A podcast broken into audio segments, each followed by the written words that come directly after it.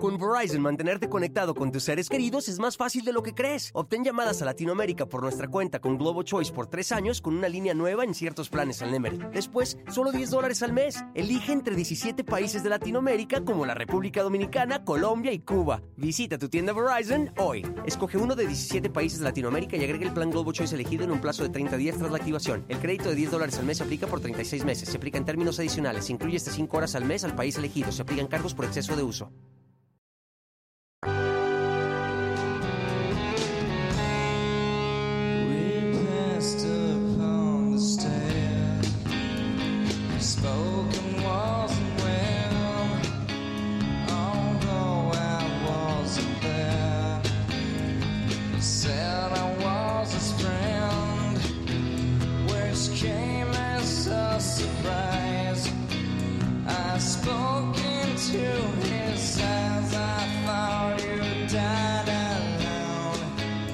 Personas con un genio tan extraordinario que les bastan 27 años para convertirse en leyenda.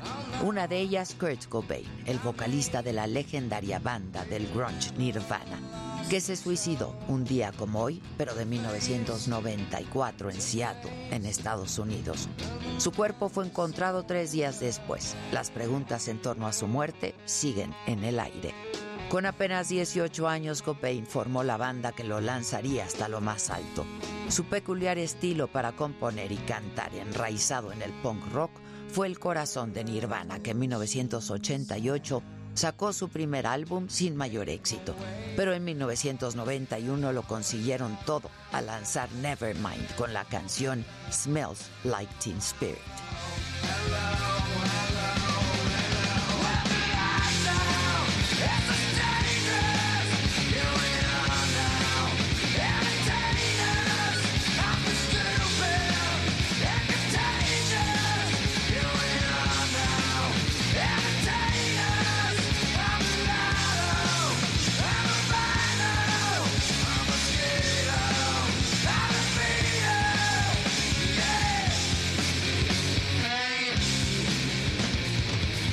Ese disco está calificado como uno de los 500 mejores en la historia de la música por la revista Rolling Stone y se convirtió en una pieza clave de la escena estadounidense porque popularizó el grunge y marcó a toda una generación posterior del rock alternativo.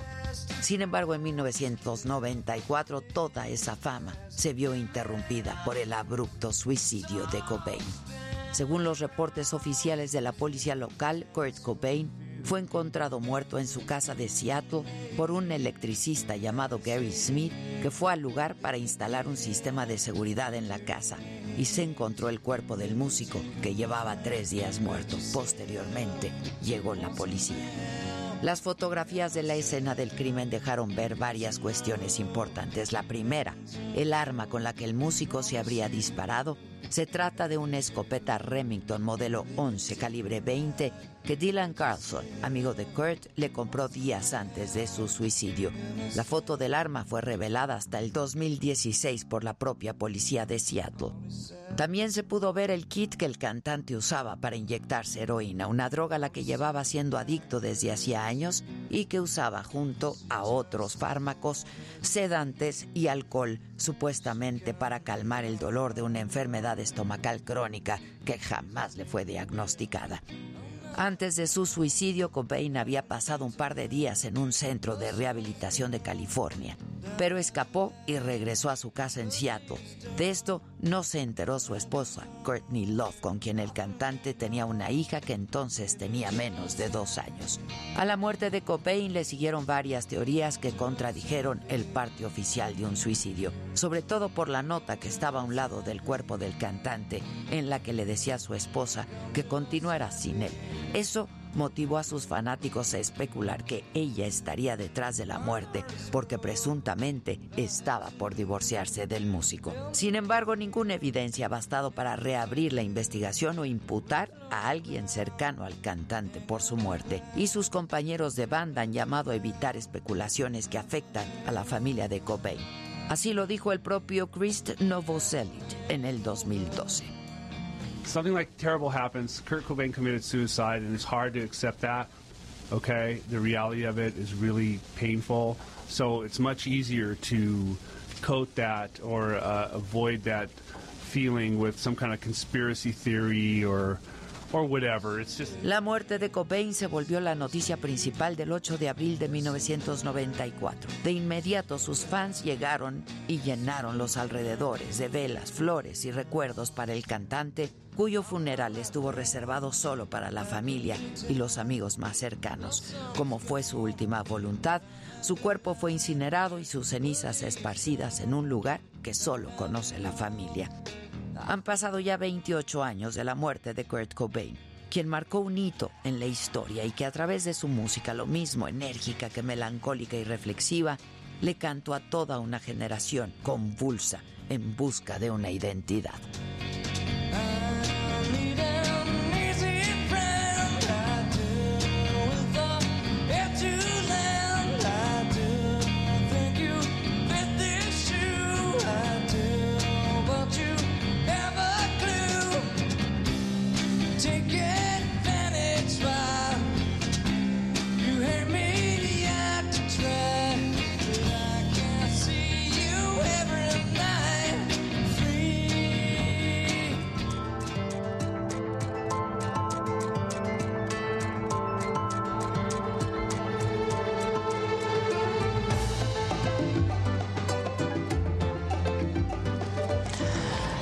Me lo dijo Adela. Yo soy Adela Micha y ya comenzamos.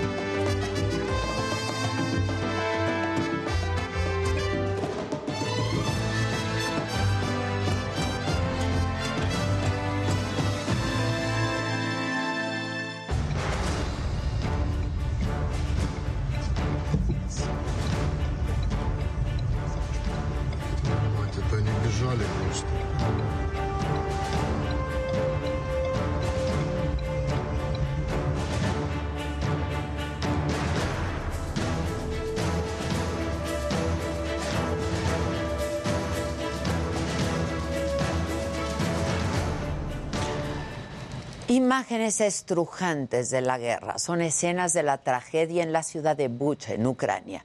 Más de 300 personas fueron masacradas por las tropas rusas. Ucrania pidió de nuevo el apoyo de Occidente para llevar a Moscú ante la justicia internacional. Acusa genocidio. El Kremlin rechaza la participación de sus soldados en la matanza e insiste en que se trata de un montaje.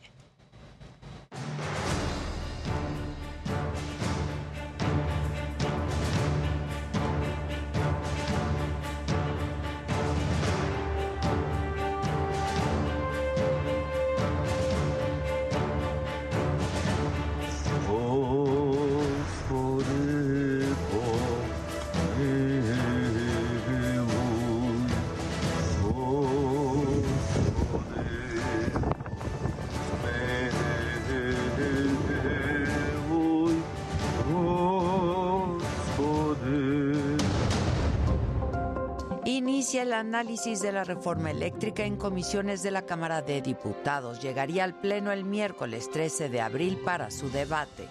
En los próximos días, este proyecto es un proyecto estará sometido al escrutinio tanto de los integrantes de las comisiones, diputadas y diputados, de los siete partidos que integran este Congreso, como grupos y en lo individual. La coalición Va por México tiene lista una contrarreforma eléctrica. que sí busque que la gente pague menos en su recibo de luz. Una iniciativa de ley que impulse la competencia en la generación de energía para que la gente pague menos. El PAN pide que separen de su cargo al secretario de Gobernación, Adán Augusto López. Argumentan que violó la veda electoral al promover la consulta de revocación de mandato el fin de semana. El secretario de Gobernación debería separarse del cargo en tanto se investiga esto que ha sucedido el fin de semana. Ya el partido Acción Nacional ha presentado una queja ante el INE. El INE no ha fortalecido la democracia, por lo que es necesario cambiarlo, asegura Claudia Sheinbaum. Lo más importante es que se fortalezca la democracia en el país y en las condiciones en las que actualmente está el Instituto Nacional Electoral es caro, es de un grupo, es de privilegios, es de cuotas y no ha ayudado eh, a fortalecer la democracia. Jornada violenta. En Michoacán atacan la presidencia municipal de Villamar. Hubo dos enfrentamientos, además en Chavinda y Jacona, que dejaron seis muertos y cuatro detenidos.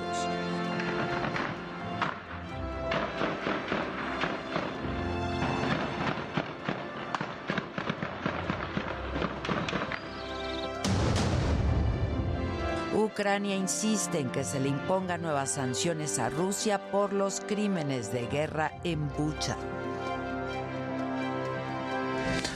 Hola, ¿qué tal? Muy buenos días, los saludo con muchísimo gusto y que es martes, es 5 de abril. Yo soy Adela Micha y estas son hoy las noticias. Esta semana inicia ya el análisis de la reforma eléctrica del presidente López Obrador en comisiones de la Cámara de Diputados se prevé que el miércoles 13 de abril, en plena Semana Santa, se discuta en el Pleno. El reporte lo tiene Amado Azueta. ¿Es este nada más? Sí. Y faltan los anexos nada más.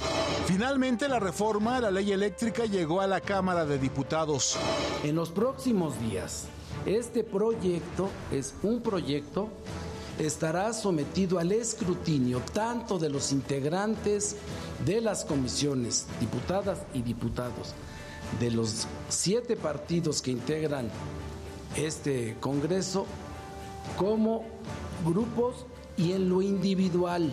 Durante esta semana, las comisiones de puntos constitucionales y de energía analizarán las propuestas de la bancada de oposición y será el próximo lunes 11 de abril cuando se abra el debate.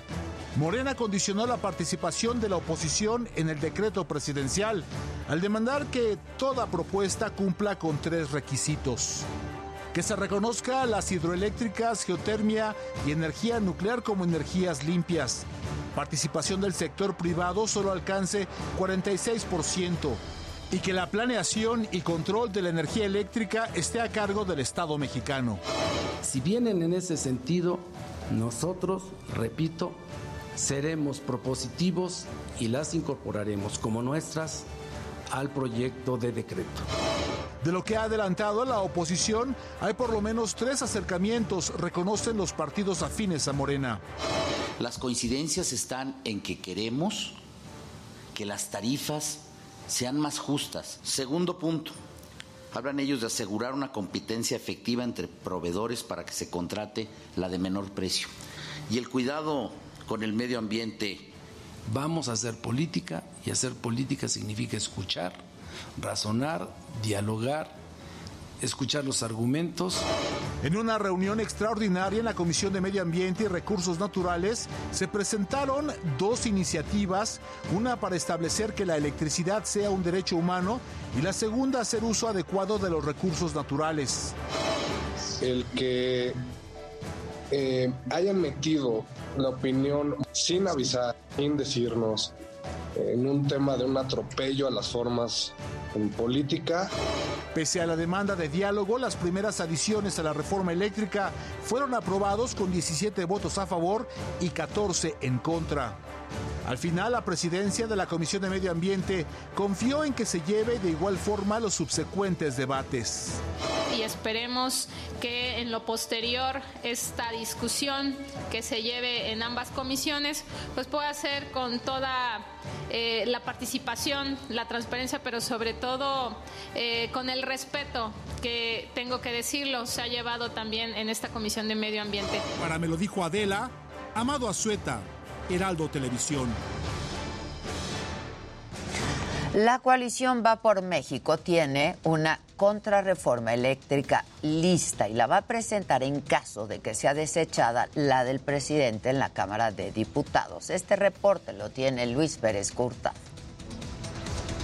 Grupos vulnerables y familias de escasos recursos no pagarán el servicio de energía. Esta es la propuesta de iniciativa de reforma eléctrica de la coalición Va por México, conformada por los partidos PRI, PAN y PRD.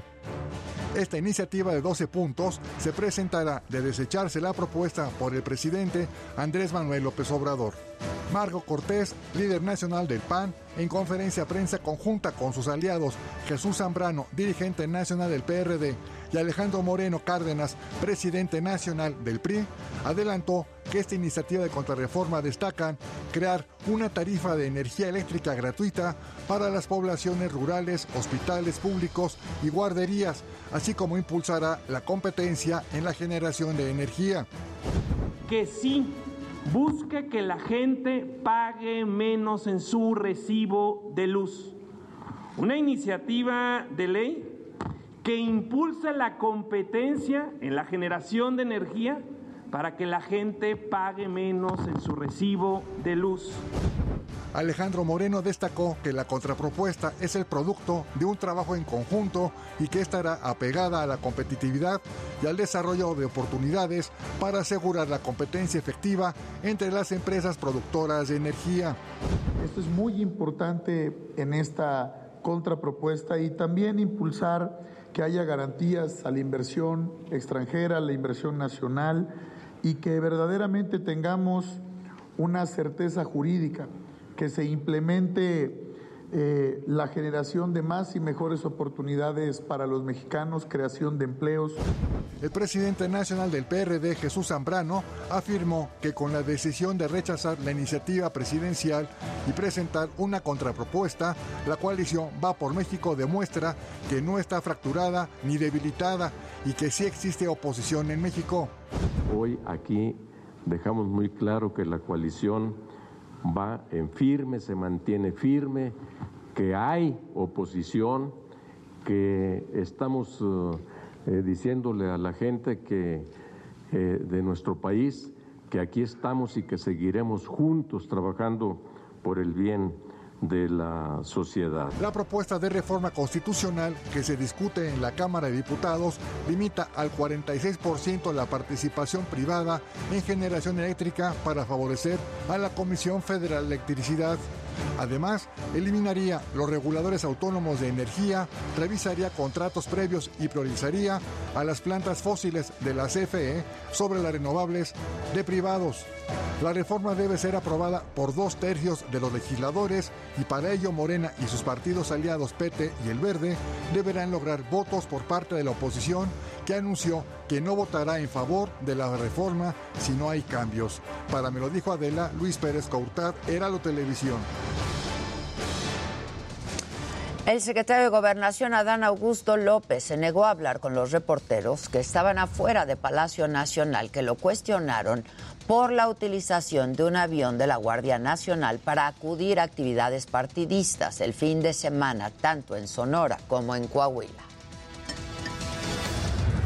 Secretario, secretario, ¿cómo está? Buena sobre este esta visita. Andaba muy animado este fin de semana. Secretario. Yo sé ¿Sí abordaron el avión de la Guardia Nacional, secretario? Sí, se usó el avión de la Guardia ¿Sí Nacional. usaron? Secretario.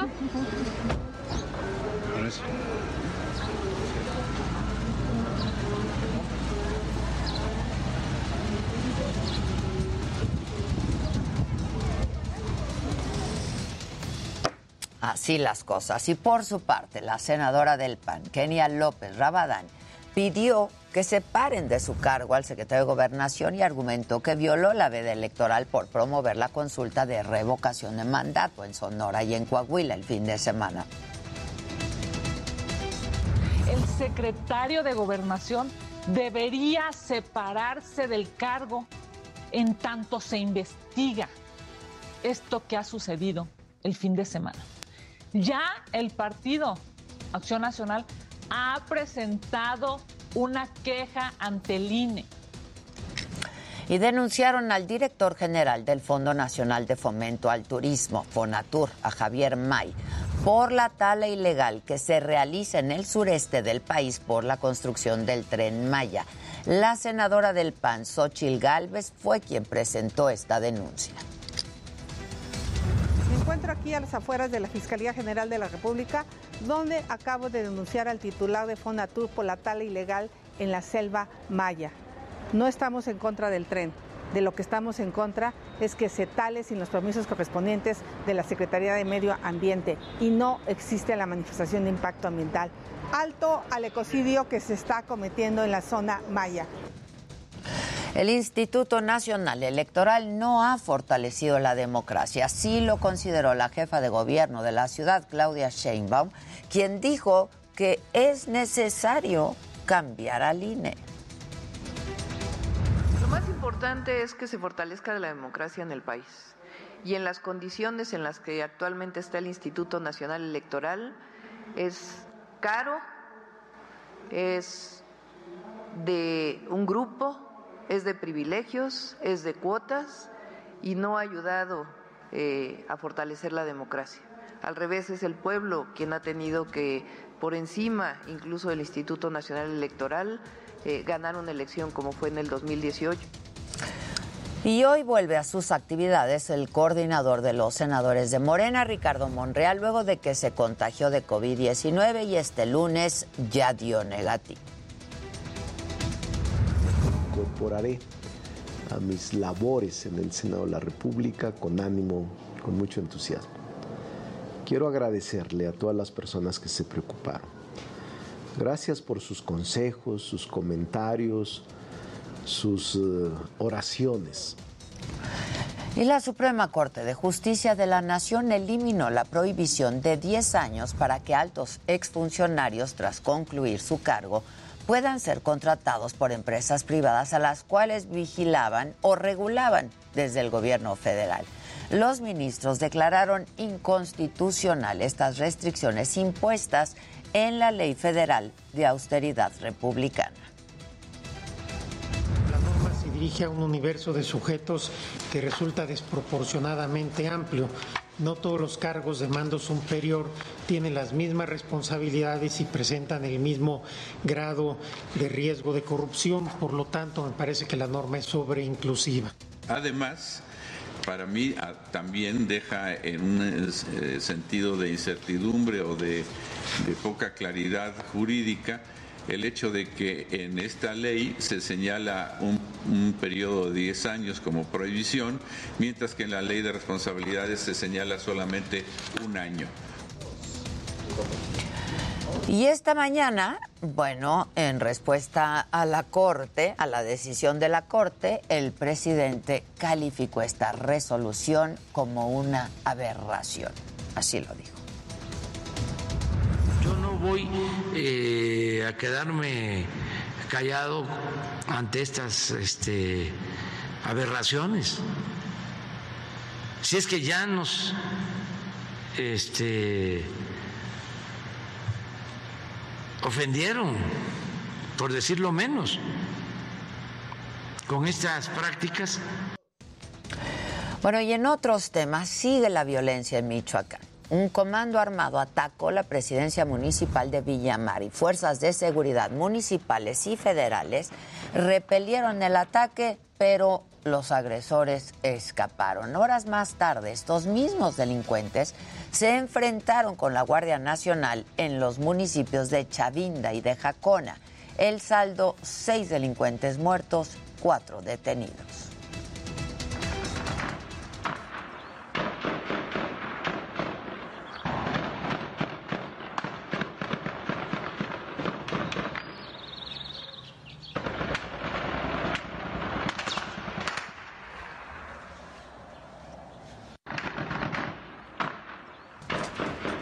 En Guerrero encontraron muerto al hombre que asesinó a dos personas y se enfrentó con policías el fin de semana en Acapulco. Su cuerpo fue localizado en el mar, con lo que la cifra de muertos por este ataque ya subió a cuatro.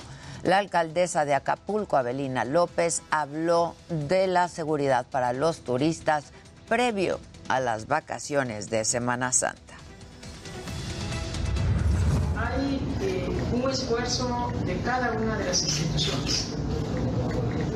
Inclusive hay sobre la mesa el planteamiento de ir reforzando el territorio, caminando eh, los diferentes elementos, llámese Marina, Guardia, en lo que conlleva a gran parte de Acapulco. En el día 41 de la guerra, Ucrania se prepara para una ofensiva rusa en Donbass. El presidente Volodymyr Zelensky dijo que Moscú concentra una cantidad importante de tropas y equipos cerca de esa región y que espera que el ataque sea todavía más brutal. Zelensky pidió al Consejo de Seguridad de Naciones Unidas que se reúna en estos momentos, que aborde los crímenes de guerra cometidos por las tropas rusas en Bucha y otras ciudades al norte de Kiev.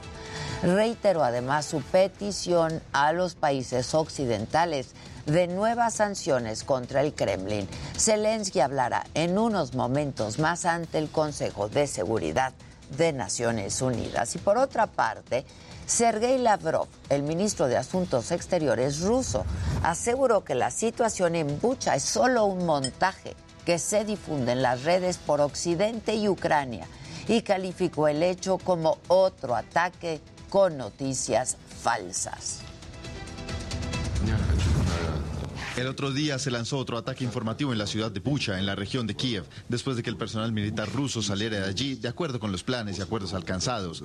Días después se fabricó allí un montaje con el que los representantes ucranianos y sus patrocinadores occidentales difundieron por todos los canales y redes sociales. Bueno, por cierto, Ursula von der Leyen, la presidenta de la Comisión Europea, y el alto representante del organismo para asuntos exteriores, Josep Borrell, van a viajar a Kiev. Lo harán esta misma semana para reunirse con el presidente ucraniano Volodymyr Zelensky. Y en más información internacional, en Perú, decenas de manifestantes incendiaron casetas de la carretera panamericana sur en la región Ica. Los, las protestas, los protestantes, son parte del paro que realizan transportistas que rechazan el aumento en los precios del combustible y de los productos de la canasta básica.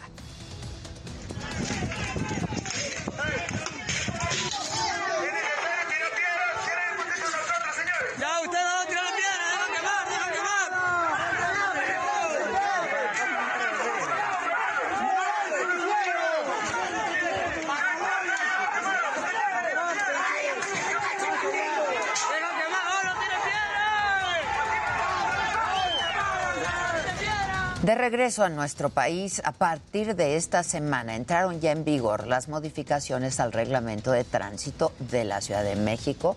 Se redujeron las causas por las que un coche puede ser llevado al corralón. Los detalles nos los tiene Alan Rodríguez.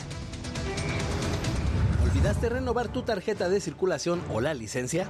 Esto ya no será una causal para que remitan tu vehículo al corralón. Es que a partir de este 4 de abril entraron las modificaciones al reglamento de tránsito, con el que se reducen de 77 a 36 las causas por las que un coche puede ser ingresado a un depósito vehicular.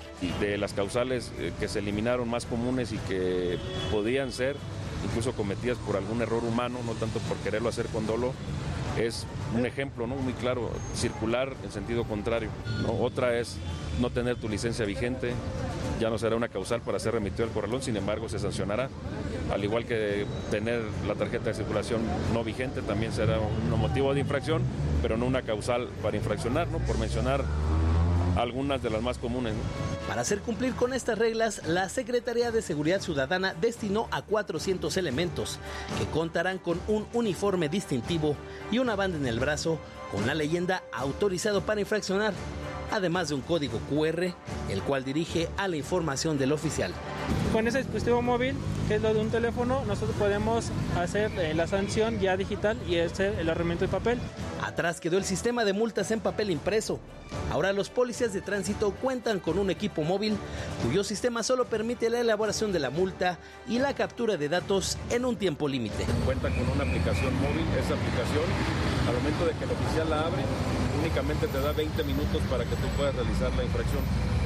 Después de esos 20 minutos se cancela y si por alguna razón antes de esos 20 minutos el oficial cancela y no infracciona, queda un folio, queda un registro con el nombre y placa del elemento. El folio puede ser auditable para que pueda él comparecer ante la unidad de asuntos internos si es necesario. Además, se condonará el pago del 90% de la multa si este se realiza en los primeros 10 días.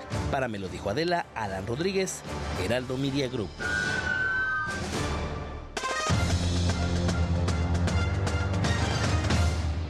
Muy buenos días, Ade, qué gusto saludarte. Excelentes noticias para el boxeo profesional y es que Cuba regresa después de 60 años. Ahora sus campeones olímpicos podrán hacer su debut profesional a partir del mes de mayo.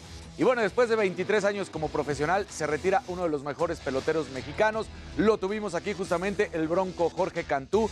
Termina la temporada con los Diablos Rojos del México y pone fin a su carrera, así fue como lo dijo y anunció. Y bueno, se reanuda el torneo de clubes más importantes del mundo, la Champions League. Para hoy, partidos de los cuartos de final. Benfica recibe a Liverpool y el Manchester City al Atlético de Madrid. Ahora, vamos a ver gadgets con mi querido Luis Heige.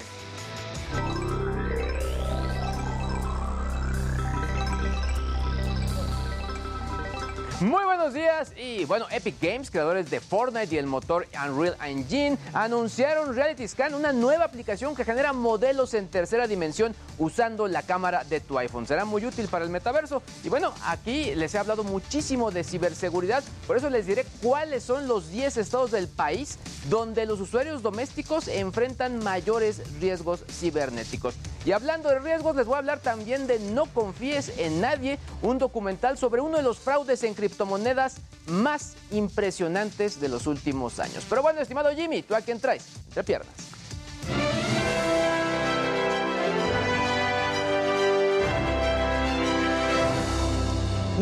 Días, gente querida. Feliz martes a todo, a todos. Perdón. Bueno, pues ayer yo platiqué ni más ni menos que con Michael Bublé de su nuevo disco titulado Higher. Este álbum tiene 13 canciones y colaboraciones con Willie Nelson y Paul McCartney y está producido por Greg Wells y Bob Rock. De entre varias cosas, Bublé me confesó su amor por Luis Miguel y aquí les estaré mostrando todo lo que me contó. Y bueno, en otras cosas, malas noticias para el Army y es que no hay fecha que no llegue ni plazo que no se cumpla y es por eso que los chicos de BTS tendrán que regresar a Corea para hacer su servicio militar. Esto significaría una pausa de dos años en sus presentaciones y aquí les contaré más detalles. Y bueno, después de toda la polémica que ha causado Kanye West en los últimos meses, ahora el rapero decidió cancelar su participación en Coachella. Esto se suma a la cancelación de su presentación en los Grammys causada por insultos raciales que hizo contra el presentador Trevor Noah y aquí lo estaremos platicando. Pero bueno, buenos días mi querida Ade, regreso contigo. Pues para hacer una pausa, mi niño Nito, pero regresamos rapidísimo con los detalles que ya nos han adelantado de deportes, espectáculos, tecnología y aquí lo macabrón en Me lo dijo Adela. No se vayan, seguimos en nuestra plataforma de la saga por YouTube. Volvemos.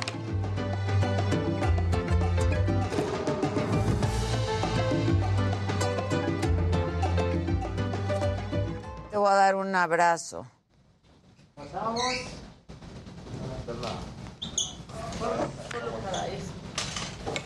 Ahora sí te voy a dar tu abrazo, Totote, que tanta falta.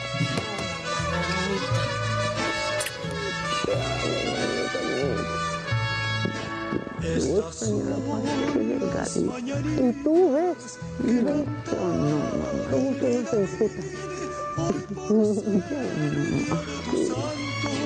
las cantamos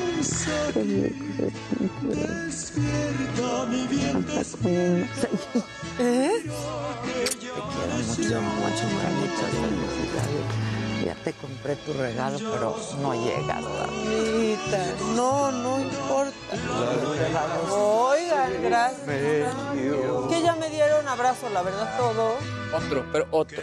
Maquita, te quiero mucho. la mañana. Luisito me ha recordado que es mi cumpleaños más que mi mamá. Ayer. emocionado por Mac. Sí, desde hace un mes está diciendo. Sí, ya es tu cumple. ¿Me das? Los quiero. Igualmente, Maquita, felicidades. A ustedes, yo a ustedes, compañeros y amigos. Ay. Nacieron todas las flores. Cantando. Eh, Voy a mandar ahorita mi aportación para que me las canten completas. claro. Mi Alex, gracias por todo. Gracias, Alexito. Oigan. Dígalo. Omar García, un perfume para mamáquita. Exacto. No, pero les voy a decir algo. O sea, es que si conoces a la persona y te regala el perfume que ya sabes, está bien. Sí, pero que te den cualquiera sin saber. Ajá. Porque aparte luego Buenos días. el perfume es mucho roperazo. Feliz cumpleaños, mamáquita. Totalmente. Gracias. Sí, roperazo. Sí, sí, un- no. un- Triangulación. Claro, triangulación. alguien que le valió madres te lo regaló. A y mí nunca la lo no me molesta para nada. Muchas ¿eh? felicidades en este día. Me traen Rugerio, Adriana, mamáquita, feliz cumpleaños. Ponen, qué bonito abrazo te dio Adela, me dio envidia. Sí es de dar envidia. Hola. Sí es de envidia. Feliz cumple, Maca Magal. Todo Fue el el primer mensaje. Norma Marón. Pero además, ¿qué hora dice? Cero, Cero, cero, cero, cero. Me Eso. cantaron la hija y Adela. Es correcto. ¿Y de qué fue tu pastel de la mañana? De, ah, sí, desayuné Ya que pastel, presumieron que desayunaste pastel. Ah, muy ¿Te rico, tocó como de pastel? cajeta, o sea, como un pan súper rico con dulce de leche. ¿El de la casita? No, de un lugar que se llama La Divinata, Qué rico. pero estaba muy rico y como con un confeti rico. El de la ¿Te lo dio casita es Deli. El de la casita, esa cajeta. Sí, es como una Deli, es florecita, Deli. Un venenito doble para la más cabrona de me lo dijo Adela, o sea, yo. Exacto. Buenos días, Adela. Muchas felicidades a Maca en este día, dice Adolfo Fuentes Moreno. Happy birthday to you, Maca, dice Virginia González. Rocío Yeo te felicita, que hoy no trabajas, ah, chinga. ¿Por qué no? Oye, ya, ahora sí ya le dimos la vuelta a todos nuestros cumpleaños. Ahora sí. Ya, Ahora sí, ya, Ah, es que el de Adela ya tocó aquí. Ya tocó acá. ya. Pero ahí viene. Pero ahí viene. El tuyo fue el único que Estas no son las macañitas. Claro, porque empezamos. Uy, hay un amarillito. Feliz cumpleaños, Maca. Saludos para toda la banda. Lucía Sánchez. Gracias, Lucía. No, ya vamos a cambiar la rola. No, ya, ya, ya fastidió la rola, eh. Todos te no están felicitando. ni los mucho. que la hicieron. Exacto, esa rola ya está inexistente. Les voy a contestar aquí, pero gracias a todos. Hola Mariana, muy buenos días, ¿cómo estás? Beer Day. Beer Day. Ahora, cumplir Estas son el las martes macañitas. es también muy... O Las sea, el martes, macañitas. ¿qué se hace? Macañitas. Sí. Trabajar, hija. Inspiración. No hay mejor manera de festejar un cumpleaños Que que trabajando. trabajando. Exacto. Quiere decir que todo está bien. La verdad, sí. Exacto. Dice Alejandra Paz, el pastel de cajeta de la casita es delicia máxima. Uf, no, sí, no, no. Y aparte está todo hidratadito. Sí, sí, sí. Te mando un abrazo, dice Sandra Nazar. Muchas mamá gracias a todos. es uno de Macorina, el crocante, como crocante. Ah, esta ¡Pah! Macorina Ese. es una pasada. Y viernes por Heraldo Televisión. Gastrolab, tercera temporada.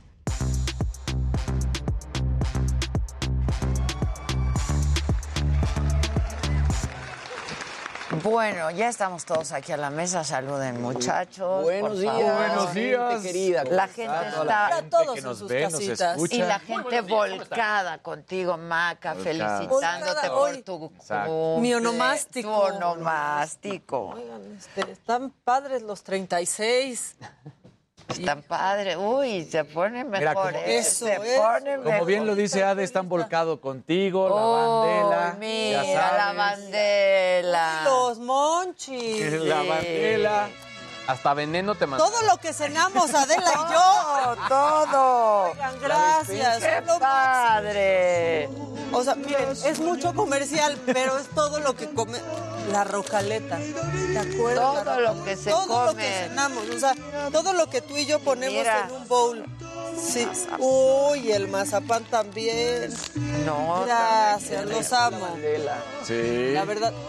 Y las fuego, que son las que me gustan. Desde el otro día tenía antojo de unas, ¿verdad? Que te dije en el aeropuerto. Muchas gracias. Se los agradezco mucho. Los amo. Bien, Casarín. Eso. Casarín. Bien. Oigan, gracias por mi regalo. Que cumplas muchos años más, Maquita. Muchas, muchas gracias. Así como ahora, trabajando. Sí, siempre trabajando. Y mi vital líquido, ya lo vi. Sí, gracias. claro. Gracias, gracias, gracias. Pues muy bien, empezamos contigo. Levanta el evento porque hoy las noticias estuvieron. Uy, pa- por los suelos. Joder. Bueno, Vas. echen el macabrón Sí, ¿no? entonces.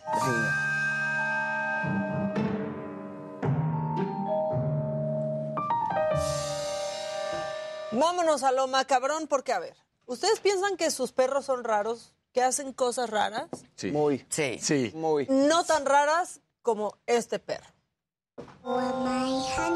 ¿Está haciendo pipí? ¿What? Más personas. O sea, de- su perro levanta una pata, pero levanta las dos. Hizo. No. Yogi. Nunca me ha tocado, vaya que he tenido perros, nunca me ha tocado uno que haga algo así. No, no. ¿Por qué? ¿Por qué? Lu Castillo dice, feliz cumple, mamáquita, lo mejor de la vida para ti de parte de toda la banda MLDA. Me Muchas gracias por mi dotación, me sentí en Chabelo. Eso. Muchas gracias, está increíble. Iris DM también, feliz cumple Maca para tu venenito y puro naranjita, ¿eh? O sea que al ratito le Les vas- voy a bailar. Le toca bailecito Ay, ya se va a terminar por fin la ya veda. vamos a poder retomar el mismo tema, pero ahorita escogemos uno. Oigan, ¿han tenido calor todavía? Sí. Ayer no tanto. ¿eh? Sí, ayer La fue, hizo noche menos. Como el domingo, no. No, lo del domingo sí Lo fue- del No, lo domingo domingo. estuve bárbaro. ¿Qué es una ola? ¿Qué quieren? ¿Acabar con nosotros? Bueno, yo aquí estoy encontrando pues maneras de representar lo que sentimos con este calor y aquí está otra. Ayer fueron las nutrias, hoy es esta lechuza o búho o lo que sea. Mira, están con los Así estamos. No. Necesitamos. What a glorious feeling. Bien mojadito. Es que sí dan ganas. Sí. Yo el otro día quería mojar mis calcetines y así dormirme. Así. Bueno, así estamos, la verdad. Y qué bonito es el amor, ¿no? Casi siempre. A veces. Siempre es bonito. el amor. Cuando eres niño es más bonito el amor. O sea, cuando te enamoras por primera vez. Ah, sí, es bien bonito. Este niño lo vivió y su mamá estaba grabando el momento exacto en el que este niño se enamora por primera vez. A ver.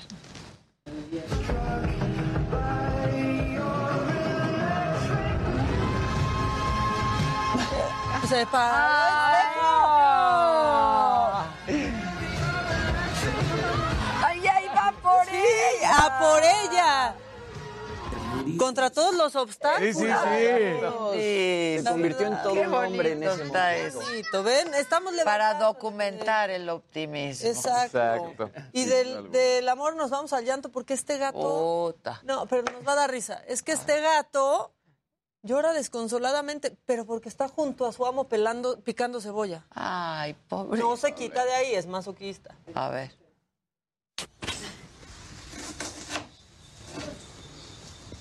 Ay, pobrecito. Lily, your eyes okay? A ver, Qué buena. Llora, llora, llora. ¿Quieren uno más? Por ahí me contaron alguna vez, hace muchos años, que si que para picar cebolla y no llores, ajá, te pongas una ce- media cebolla aquí. Ah, sí. Ah, sí. ¿Lo- lo- ¿Nunca lo probaste? No picó cebolla. El que llora después es el que te algo. hace piojito. Te voy a decir algo. Yo uso lentes de contacto y con los lentes de contacto puestos yo puedo cortar cebolla. Ah, sin problema. Sí, traes escudo. sí, traigo escudo. ¿Y no te, truco. no te vas a operar? Sí, me quiero operar. Pues sí. Sí, sí. Me está viendo por ahí Ponte en la lentes, clínica. con lentes te verías muy guapo. Yo me operé. Pero es que, ¿sabes qué pasa? Que tengo tanto aumento que si me pongo lentes... No, serían así. ojitos así. Yo usé lentes de contacto años Pero luego me operé y ya, eso es otro boleto. ¿Y, te, y quedaste O sea, despertar viendo. Bueno, luego no se sabe si es bueno o malo. De- pero- Depende de dónde despiertes. Después de que. Exacto. Exacto. Pero sí es otro boleto. Sí, sí lo voy a hacer. Sí. Tú muy bien. ¿Qué más? Bueno, ya que andamos en cosas de cocina, el talento de una madre mexicana se hizo viral por cómo pica la, la calabaza. Es que son bravas las madres ¿En mexicanas. Julianita o qué? No, vean, vean, parece que está haciendo Ma- a machetazos, pero vean eso. Qué buena técnica. No, pero y sin reba- yo ya me re- hubiera rebanado el dedo. Muy buena técnica esa, ¿eh? Sí, señora, venga a darnos clases para picar. Para picar. Para picar. picar. Muy bien, mamáquita. El que sigue, por favor. sigue, por favor.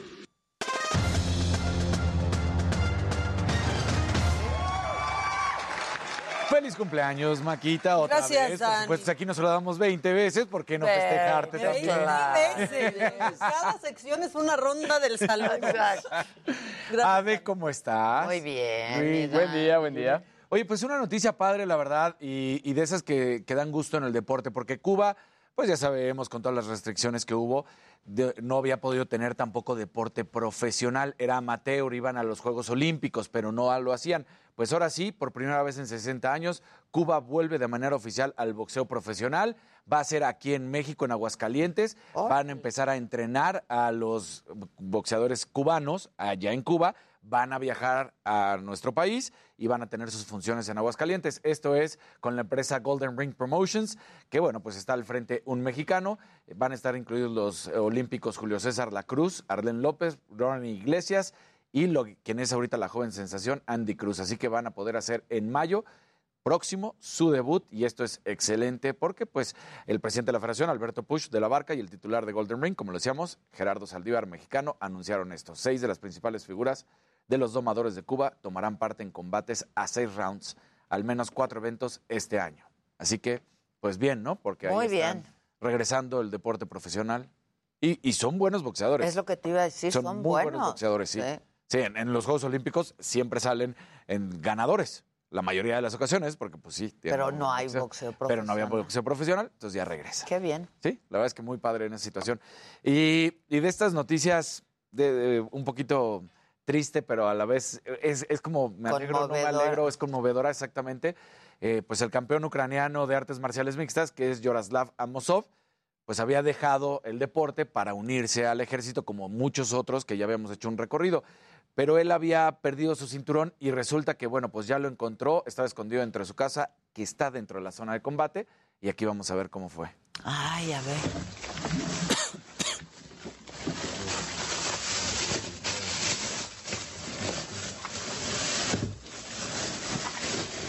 Опа.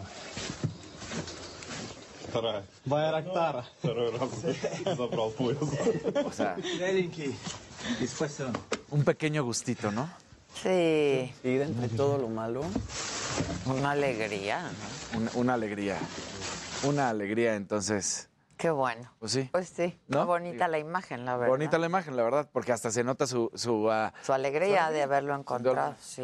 Oye, hay golfistas jóvenes que están queriendo marcar la pauta en México. Eh, Santiago Castilla, de 24 años, es uno de ellos. Está sumándose al PGA Tour, empieza con Latinoamérica y luego después pues, va a querer hacerlo más eh, enjundia en lo que es el golf profesional en los Estados Unidos y en el mundo. Platicamos con Santiago. Ah, viene. ¿Cómo estás, Santiago? Qué gusto saludarte. Bienvenido al Heraldo. Y bueno, pues quisiera platicar un poco contigo. ¿Qué expectativas hay? Ya eres ahora sí una promesa al 100%, ya eres profesional. Yo empecé a jugar golf como a los 7 años y desde que lo tomé fue por la razón de hacerme profesional. Y la verdad es que irse a jugar golf en Estados Unidos en alguna universidad es una gran ventaja y muchísimo aprendizaje. Y digamos que acelera tu curva de aprendizaje bastante por todas las experiencias y enseñanzas que tienes allí. Definitivamente fue un cambio radical desde mi primer año hasta que me gradué. Yo llegué ahí sin saber absolutamente nada del swing, ni con, técnicamente, ni las posiciones de swing. Yo solo tiraba mil bolas, o un ejemplo, tiraba muchas bolas y trataba de pegarle a la bandera, ¿no? Y ya llegando allá yo escuchaba a todos los del equipo decir de que, oye, es que estoy en esta posición y el hombro y baja y crea el palo y no sé qué. Y yo escuchaba chino, no entendía nada. Y con los años me empezaron a explicar de que aquí cómo funciona y qué ocasiona. Y ya con años y años y años de repetición y repetición y en estrategia sí, ahora ya tengo un conocimiento, siento yo, bastante amplio de cómo funciona el swing. Creo que eh, la pregunta invariable a todos los deportistas mexicanos que no son futbolistas, ¿por qué el golf y no el fútbol? ¿no? Porque como que siempre viene eso, porque aquí el, el deporte nacional es el fútbol, ¿no? Sí, así es, pues muy chistoso. Yo igual jugué fútbol antes de jugar golf. Y fíjate que en una de esas me rompí el pie y no pude jugar fútbol por un muy buen rato. Y empecé a tratar el golf en ese momento y me gustó mucho el aspecto en el que todo depende de ti, cualquier decisión buena o mala o cualquier este, ejecución buena o mala va a ser tu propio resultado o tu pérdida, no dependes de alguien más para ganar o perder. Para el ojo normal del que no es profesional, pues tú ves y hay que hacerle un poquito a la derecha o está inclinado, pero que realmente ven el camino trazado en el pasto ustedes, ¿no? Sí, sí, sí, sí, eso es lo más importante, yo digo, de la rutina, es imaginarte la bola que va perfectamente o una línea, lo que sea, porque te imaginas perfectamente todo el camino y cómo entra el hoyo, ¿no? Incluso en qué parte del hoyo quieres que entre. Por el momento yo estoy esperando a que sea la escuela de calificación de la gira mexicana para jugarla.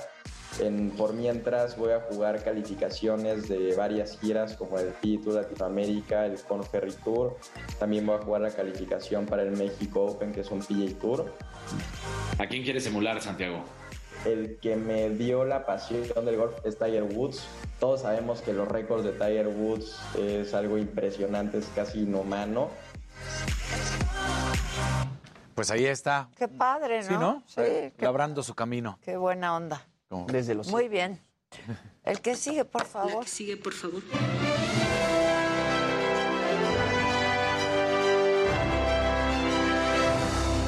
Muy buenos días, gente querida. Feliz martes. Buenos días, Luisito. Buen día. Buenos días, Maquita. Feliz cumpleaños, querido Dani. Ah, de bonita, buenos Mi días. niño ¿Cómo bonito, estás? ¿cómo estás? Muy bien, creo que te va a gustar lo que traigo hoy porque ayer platiqué con Michael Bublé de su nuevo disco Higher. Tiene 13 canciones y colaboraciones con Willie Nelson y además Paul McCartney. Él reversiona esta canción My Valentine de Paul McCartney y el mismo Paul va al estudio a, a grabarla grabar con, con Michael Bublé. Uy, qué buena y además te mandó un saludito en español bastante simpático. así No me digas. Vamos a ver. A ver, viene.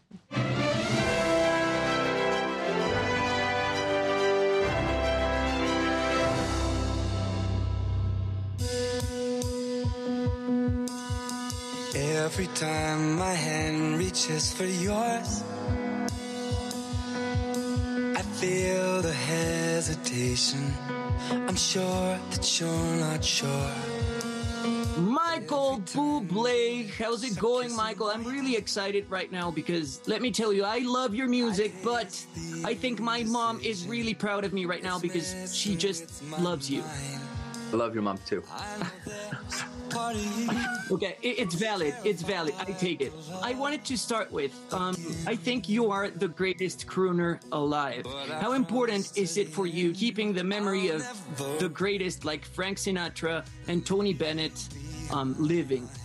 Well, it's I mean, you can imagine. I it's uh it's a privilege for me, you know, and I take it really seriously because I love I love being able to continue the legacy of those heroes. I stood on their shoulders to get to where I am. I just try to, to always be respectful and, and reverential of the work, the songs and but it's a weird place for me to live, you know, because I also write songs. And that makes me different from any of them because they didn't. And you know, I'm writing hit songs and on the radio that sit with Justin Bieber or or, or Ed Sheeran. And yet at the same time, I'm wearing a suit like Luis Miguel and I'm singing, you know, some of the great standards. You you sang some song from Luis Miguel some time ago, didn't you?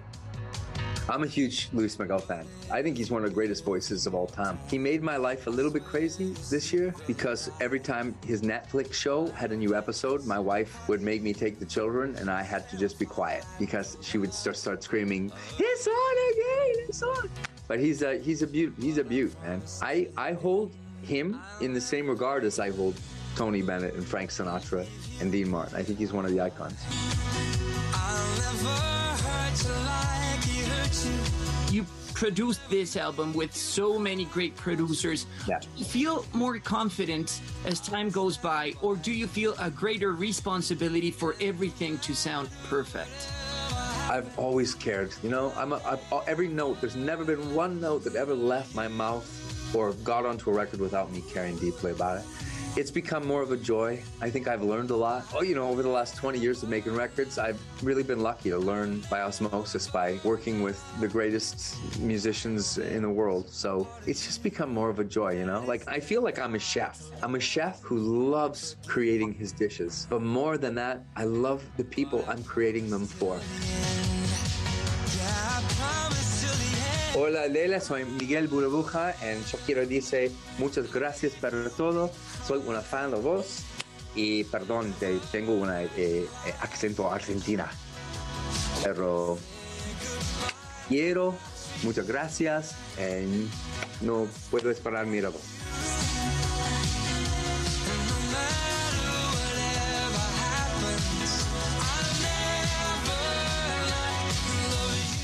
Bueno, pues ahí Miguel Burbuja. Ay, qué bonito el Miguel Burbuja. Miguel Burbuja. Dice, Bravo, Adela, soy. Miguel Burbuja. y Sí. Un beso con todo mi cariño. Bravo. Está muy bueno ese disco. Hay que escucharlo. eh, pues es Michael. Es. Michael De todos los Bublé, Bublé, qué bárbaro. Lo escuchamos cada Navidad. Sí, y creo cada que eso es lo que Navidad. más, este, es representativo de Michael Bublé, pero sus canciones Tiene originales son también impresionantes y- también. y compone. La carretera Y me gusta mucho Bublé. que uno de sus Ídolos. no ídolos sea Luis, sea Luis Miguel. Está padrísimo. Él la trae muy bien. Es que Luis Miguel también es un intérprete fuera de serie. Y justo es lo que fuera de serie. sí. Yo lo, lo- lo tengo en el mismo pedestal en el que tengo a Tony Bennett y en el que tengo a, a Canta Frank muy impresionante. Muy bien, deberían de cantar juntos. Ay, debe- debería de venir No. y cantarnos aquí. Ay, sí. Pero imagínate ellos dos juntos cantando. Cantando, wow. Sería Wow. increíble. Increíble. Muy bien, mi niño bonito. El que sigue, por favor. La que sigue, por favor. ¿Qué pasó?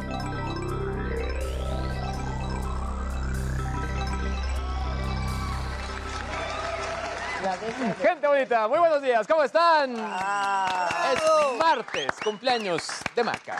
Gracias. Otra ¿Cómo vez, gracias y hola. Exactamente, exactamente. Oigan, vamos a arrancar directamente con los trending topics. Coldplay Ciudad de México es su segundo concierto y pues la gente está vuelta loca con esta banda. Qatar Airways, la aerolínea Qatar Airways, podría operar en el Aeropuerto Internacional Felipe Ángeles. Habrá que checarlo. Eh, en ARM porque fue publicada la convocatoria del examen nacional de aspirantes a residencias médicas y finalmente Out of Time porque el cantante canadiense The Weeknd acaba de estrenar su nuevo videoclip y así se titula. Eh, creo que también eh, se vuelve muy interesante lo que está ocurriendo en los últimos días, sobre todo porque al final, como les decía al inicio, acá de pronto hemos hablado mucho del tema de ciberseguridad y la compañía Avast lanzó un recuento de las ciudades donde por meterte a internet puedes encontrar más riesgos. Entonces, por ¿Cuáles ejemplo, son? mira, de, de México, para que nos demos una idea y que la verdad es que pues está bastante, bastante fuerte, la número uno con más riesgos para meterte a internet es Tabasco. No. Como estado de la República.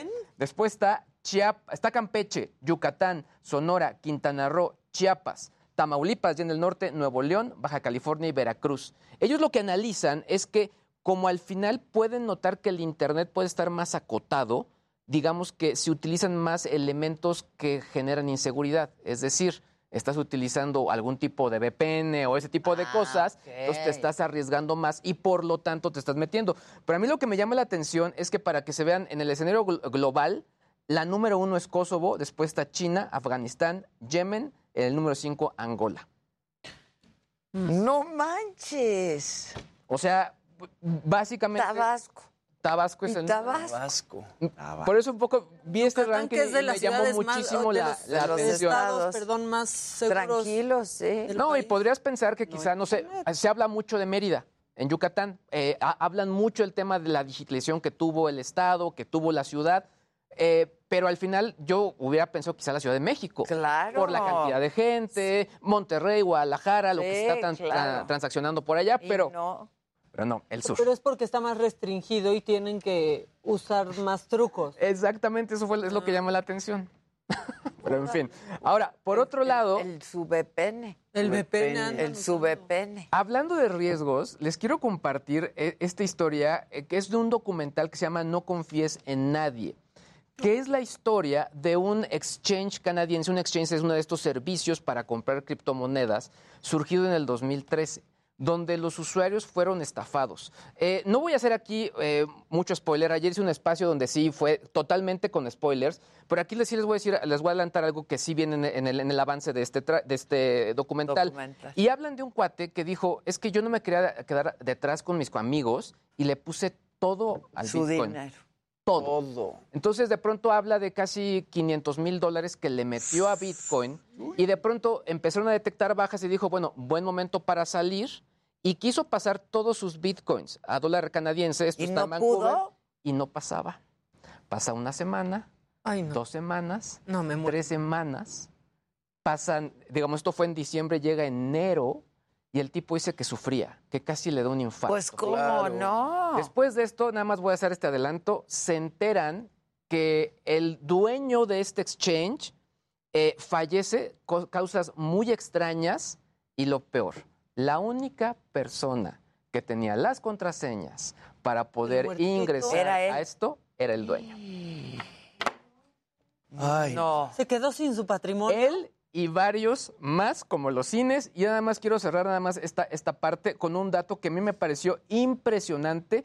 Dice aquí eh, que, por ejemplo, hay algo así como el 30%, no, el 23% de las criptodivisas existentes están inopera- eh, inoperativas u olvidadas y otros estudios apuntan a que más de un tercio de todos los bitcoins de circulación se perdieron. Híjoles. Esto es bien extraño porque al final dicen, eh, los rumores mencionan que este cuate al final no se murió. No, y se quedó con todo el billete. Está cañona la historia, a mí me encantó. Aquí lo único ¿Cómo que les se digo, llama? Se llama No confíes en nadie porque al final te quedan con eso y habla mucho de, la, del- digamos que la investigación ciudadana a través de internet. Habla mucho, por ejemplo, de que esta gente pues no era, o sea, los que entraron al Bitcoin, pues no era cualquier cualquiera. Honestamente, ya eran ingenieros, eran iniciados, era gente que sabía de código y que era muy complicado y que al final, por, al estar investigando, se dieron cuenta de, creo que algo hicimos mal. Híjole. Está buenísimo, no confíes en Está nadie. ca- ¿En dónde está? Netflix. Netflix. Es una peliculita, hora 30. Ah, pues ahí va. Ah, Hoy se ve. Hoy se ve. Hoy se ven durante el insomnio. Hacemos una pausa y volvemos con mucho más aquí en Me lo dijo Adela. Ay, y mientras el pastelito de mamáquita. Con sus chinitos. Con sus chinitos. Gracias. Canten. ¿Qué cantaba el rey Muy bien, la directora de la orquesta. Santo, las cantamos así. Despierta, mi bien, despierta. Ya. Claro, ya los va. Ah. La luna Con este mamáquita se Sí, esto parte no con se va a este lograr. y se sirve con este. Eso lo sé. Ahora ¡Qué veas. Digo, Eso ya es otra la- cosa, la, ¿no? teoría la estudié. Exacto. ¿Qué tal que Nada más aguas con Alex, pero que luego ya son estaba unos echando su profesionales y inventario el dicen, Alex. se le hace circulito? ¿Por qué hacen el circulito? Las mamás que para, que, rinda queden más. perfectas las Y para que rinda más, como pero- los hot cakes. Ahora que tengo 36, tengo que aprender a... ¡Eh! Para cuando seas mamá, mamaquita. Ay, cállate, ya ta- ayer me pone, ¿todavía estás en edad de tener hijos? No, no, es- no. ¿Quién te puso? Alguien en Instagram. Pero todavía No todo está perdido. Dile lo que, dile, dile todas las explicaciones que me diste, Susan. Exacto. Dilas ahorita para cancelarte. En este año. ¿Qué Moni? ¿Qué Ah, dijo? Ah, ¿Dijo cierto. eso? Sí. También dice que, que va a temblar cada semana y no pasa. ¿Qué dijo Moni pasa? Vidente? Este que iba a tener. tenía un hijo. Oh, Pero me estoy cuidando, cañón. no creo, Moni. Me estoy cuidando muchísimo. pero muchísimo. Mucho. Método infalible. Exacto. sí. Lo recomiendo, nada invasivo. esa pausa que hiciste en método. Método. Método. ¿Quién quiere su pastel? Ay, mira qué bonito. Yo voy a partirles. Juan Pablo Suárez te dice cosas muy lindas. Gracias, Juan Pablo. Aquí estoy en la partidera, pero gracias. Y Diátikov Rottenberg también. Oigan, muchas gracias a todos. Y Berta Hernández, gracias. a los que ya me quieren, gracias al buen branding de Adela. ¿Qué, qué naco es este programa? Dice José Baraja. Mira, puedes decir ¿Y qué todo. haces aquí? Pero naco. Exacto. Ese sí, ese sí. Ahí sí ya. Puedes decir todo, pero eso, No sé qué entiendas por naco, pero. Estás confundido. con- vengan por su pastel, todo mundo. Estas Sí, son tú las macanitas. Las macanitas. Que Gracias. te van a mandar unas go-go dancers, dice Arturo Rubal. Muy bien. muy Manden, bien. manden. Aquí me piden que te diga que tu nota trae, que tu regalo trae una notita. Ahorita lo abro. Nazar me lo dice. Ahorita lo abro. Es que lo quiero abrir hasta el coche porque si no se me va a Ah, salir Exacto. toda la... Y te lo vamos a chingar. todo. Además. No, eso chinga. O igual y Alex lo mete a la tiendita Ya, y lo vende exacto, también. ¿no? exacto. Miren. El regalo trae tarjetita, dice aquí. Ay, mira qué bonito. Oigan, muchas gracias. Querida amor. Gracias, ya le estoy leyendo. Hay un amarillito de Gerardo Barrales. Ya apareció Gerardo Barrales. ¿Dónde estabas? Bravo. Maca, muchas felicidades. Te mando un fuerte abrazo con mucho cariño. Ya se revió, gracias. tuvo dos naranjitas. Edith, Sandra. Ya los leí, Magaña, ¿no? Sandra Nazar, Rocío Landeta, Magali, Alexander, Eva, Virginia, Verónica, Chavarroc, George y Artemisa. Muchas gracias. Aquí guardo su notita y la enmarco luego. Dice aquí alguien, como nacos si son bien fifís. Si es que ya decidanse, o sea, que uy, que, que chayoteros, y uy, que, o sea, nos confunden y no sabemos cómo comportarnos, ni qué ponernos.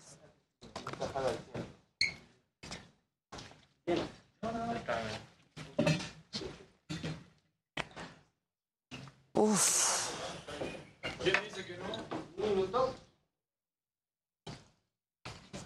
Tomate todavía, ¿eh? Sí. Yo ahorita me la llevo. Estuvo aquí puesta para dar el. Esta es la que...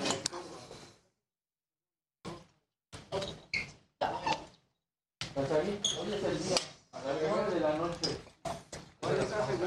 Ah, ¿Qué vamos a apostar, Casarín? Tú dime, ¿te habías dicho no? El día de... ¿Qué? Hoy juega, hoy juega Pumas Cruz Azul. Ah, anda. En la Tocayo. ¿Pero qué vas a ver? Coquita y un camarógrafo. y un- Ay, ¿Qué ya me quiero ir. Ya falta menos. Ya es poquito. Uf, sí, ya. Ya es poquito. Prevenidos, voy contigo, Chavita.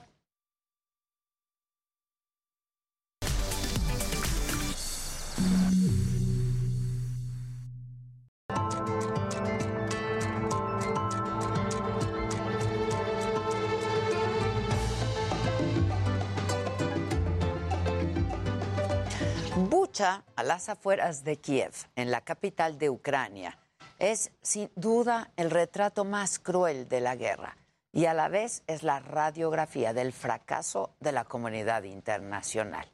Las tropas rusas dejaron devastada esa región en su intento por conquistar Kiev durante las primeras semanas de la invasión. Pero cuando Ucrania retomó el control, no encontró esperanza, sino muerte. Y ahora el mundo, todos, somos testigos de que en las entrañas de lo que en otro momento fue una ciudad, hoy, hoy solamente hay cadáveres, algunos sobrevivientes, pero huele a muerte. La primera información sobre Bucha hablaba de decenas de cuerpos esparcidos en las calles y ahora sabemos que el horror es incluso más grande. Los cadáveres de civiles desarmados estaban en zanjas, en sótanos convertidos en refugios improvisados. Algunos estaban maniatados o fueron puestos en fosas. Otros otros presentaban evidentes signos de tortura. Y ahora se habla de más de 300 personas asesinadas, eso solamente en este lugar, en Bucha. El presidente Zelensky estuvo ayer ahí y esto dijo. Estos son crímenes de guerra y serán reconocidos por el mundo como un genocidio. Ustedes están aquí y pueden ver lo que ocurrió. Sabemos que miles de soldados mataron y torturaron, desgarraron miembros, violaron mujeres y mataron niños. Creo que esto es más que... Esto es un genocidio. Otros líderes mundiales se han pronunciado también ante la matanza que soldados rusos hicieron en Bucha. Todos estamos extremadamente conmocionados y lo hemos condenado con la mayor de las fuerzas. En segundo lugar, está claro que hay indicios claros de crímenes de guerra. Era el ejército ruso el que estaba en Bucha. Señor presidente Macron, ¿cuántas veces ha negociado con Vladimir Putin? ¿Qué ha logrado? No se debe dialogar ni negociar con criminales. Los criminales deben ser combatidos. Nadie negoció con Hitler. ¿Negociaría usted con Hitler? Ustedes recordarán que fui criticado por llamar criminal de guerra a Vladimir Putin. Bueno, vi lo que pasó en Bucha. Esto lo justifica. Es un criminal de guerra. Y es que honestamente no hay otra forma de decirlo. Es evidente que se trata de un genocidio, un crimen de guerra. Esto que ocurrió en Bucha se añade a las fichas del tablero de la guerra y pone más presión sobre Europa, que se ha visto renuente a cortar el flujo de gas ruso que recibe. Las horas que siguen son cruciales. Occidente se juega la estabilidad internacional porque si esto es posible, si esto es tolerable y si esto no tiene consecuencias, entonces, ¿qué es lo que nos depara? Pues será solo la escalada del conflicto. Y mientras estas imágenes circulan, mientras Ucrania sigue pagando con sangre su soberanía, el Ministerio de Defensa ruso dice que las imágenes de cadáveres en Bucha son falsas y que ni un solo residente local sufrió ninguna acción violenta durante la ocupación rusa de Bucha. Es el más cruel de los cinismos y es la más aberrante falta de humanidad. Y el mundo no puede ni debe olvidar esta masacre en Bucha. Hoy, frente a estas imágenes, las sanciones económicas no no bastan y las condenas de los líderes mundiales no son suficientes, vamos, no han servido de nada. La guerra no puede continuar. De lo contrario, estaremos al capricho de Vladimir Putin quien libra su lugar en la historia en el apartado de los genocidas. Yo soy Adela Micha. Continuamos. Inicia el análisis de la reforma eléctrica en comisiones de la Cámara de Diputados. Llegaría al Pleno el miércoles 13 de abril para su debate. En los próximos días, este proyecto es un proyecto estará sometido al escrutinio tanto de los integrantes de las comisiones, diputadas y diputados, de los siete partidos que integran este Congreso, como grupos y en lo individual. La coalición Va por México tiene lista una contrarreforma eléctrica. Que sí busque que la gente pague menos en su recibo de luz. Una iniciativa de ley que impulse la competencia en la generación de energía para que la gente pague menos. El PAN pide que separen de su cargo al secretario de Gobernación, Adán Augusto López. Argumentan que violó la veda electoral al promover la consulta de revocación de mandato el fin de semana. El secretario de Gobernación debería separarse del cargo en tanto se investiga esto que ha sucedido el fin de semana. Ya el partido Acción Nacional ha presentado una queja ante el INE. El INE no ha fortalecido la democracia, por lo que es necesario cambiarlo, asegura Claudia Sheinbaum. Lo más importante es que se fortalezca la democracia en el país y en las condiciones en las que actualmente está el Instituto Nacional Electoral es caro, es de un grupo, es de privilegios, es de cuotas y no ha ayudado eh, a fortalecer la democracia. Jornada violenta. En Michoacán atacan la presidencia municipal de Villamar. Hubo dos enfrentamientos, además en Chavinda y Jacona, que dejaron seis muertos y cuatro detenidos.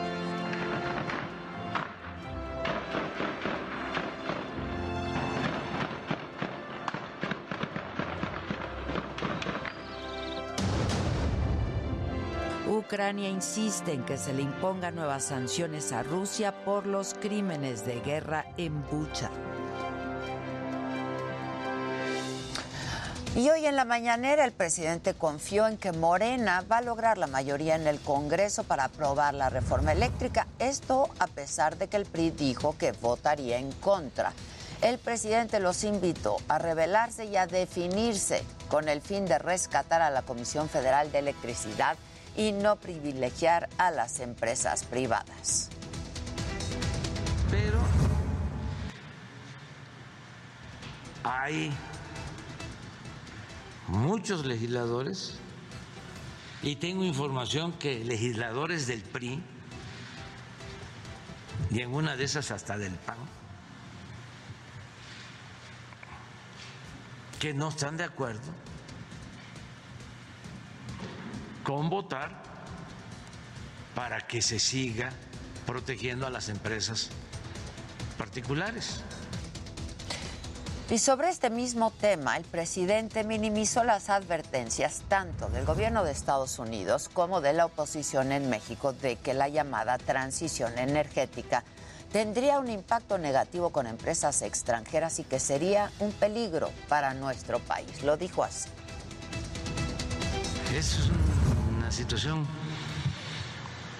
mm, lamentable, ojalá y este, reflexionaron más sobre sus conductas, que revisen la historia de sus partidos. En otros temas, la resolución de la Corte que declara inconstitucional el candado de 10 años que debían esperar exfuncionarios públicos para trabajar en el sector privado, dijo el presidente, es una aberración porque defiende los intereses particulares. Incluso puso como ejemplo a los expresidentes Ernesto Cedillo y Felipe Calderón. Yo no voy eh, a quedarme callado ante estas este, aberraciones. Si es que ya nos este, ofendieron, por decirlo menos, con estas prácticas. Y sobre el tren Maya, dijo el presidente, eh, que la gente sí apoya su proyecto y aseguró que las campañas en contra de esta obra son de neoliberales que defienden la corrupción y los calificó de faltarios por usar a artistas que, dice él, ni sabían nada de la construcción. El presidente les ofreció una disculpa porque el tren Maya se va a terminar en tiempo y forma en diciembre del 2023. Pero los corruptos, porque no hay otra palabra más clara, lo que quieren es mantener el mismo régimen y están queriendo, hablando en términos de trenes, descarrilarnos, pero no van a poder. Y sobre este mismo tema, el presidente dijo que su gobierno está dispuesto a ir a procesos legales y a resolver amparos promovidos por opositores y ambientalistas que no están de acuerdo con el tren Maya. Y les envió el siguiente mensaje desde Palacio Nacional. Piensan que va a ser eh, indispensable el que nos eh, dobleguemos. Pues no, porque aquí vamos a estar pidiéndole al Poder Judicial que resuelvan pronto. Hoy es martes del pulso de la salud. México lleva 10 semanas con descenso en la incidencia de casos, hospitalizaciones y defunciones por COVID-19, lo dijo el subsecretario López Gatel, pero advirtió que en caso de otra ola de contagios, las personas no vacunadas corren el riesgo de enfermar gravemente.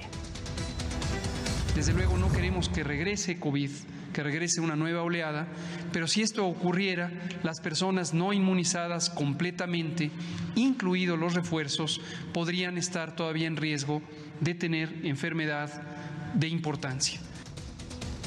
Y vamos ahora con mi compañero Francisco Nieto. Nos tienes más información de la mañanera. Paco, buen día. ¿Qué tal? Eh, muy buenos días.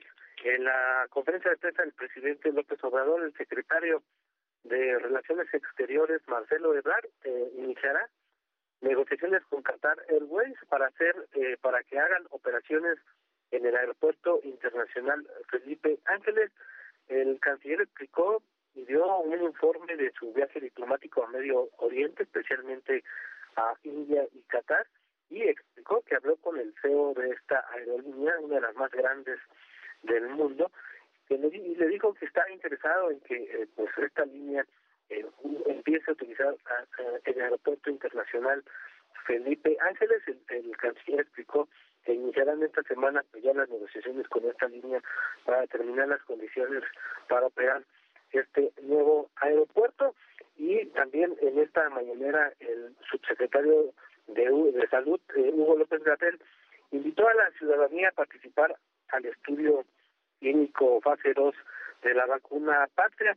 El funcionario explicó que pues los resultados que van hasta el momento es que este biológico está está mostrando que es superior a otras vacunas que se aplican en el país. Explicó que esta vacuna cuando ya esté avalada por la COFEPRIS puede convertirse en la vacuna de refuerzo para futuras ocasiones y también Adela en estos momentos el presidente está hablando está concluyendo ya una, una llamada telefónica con el primer ministro de Canadá, Justin Trudeau. El presidente está hablando sobre el tema de la reforma eléctrica, como también lo está haciendo con los estadounidenses, pero en este caso empezó este diálogo vía telefónica con el primer ministro. Posteriormente tendrá un encuentro con el secretario de Agricultura de los Estados Unidos y con el embajador de ese país, eh, Ken Salazar, y a la hora de la comida el presidente estará recibiendo a empresarios de Monterrey. Estos empresarios se les pedirá que ayuden con el tema del agua que está que es una de las grandes problemáticas en estos momentos en Nuevo León. Pues esto es parte de lo que está ocurriendo aquí en Palacio Nacional. Muchas gracias, Paco. Estamos atentos. Vamos antes con Israel Lorenzana, antes de hacer una, una pausa. Entiendo que estás, Israel, afuera de la feria de Chapultepec. Así es, Adela, muchísimas gracias. Un gusto saludarte esta mañana.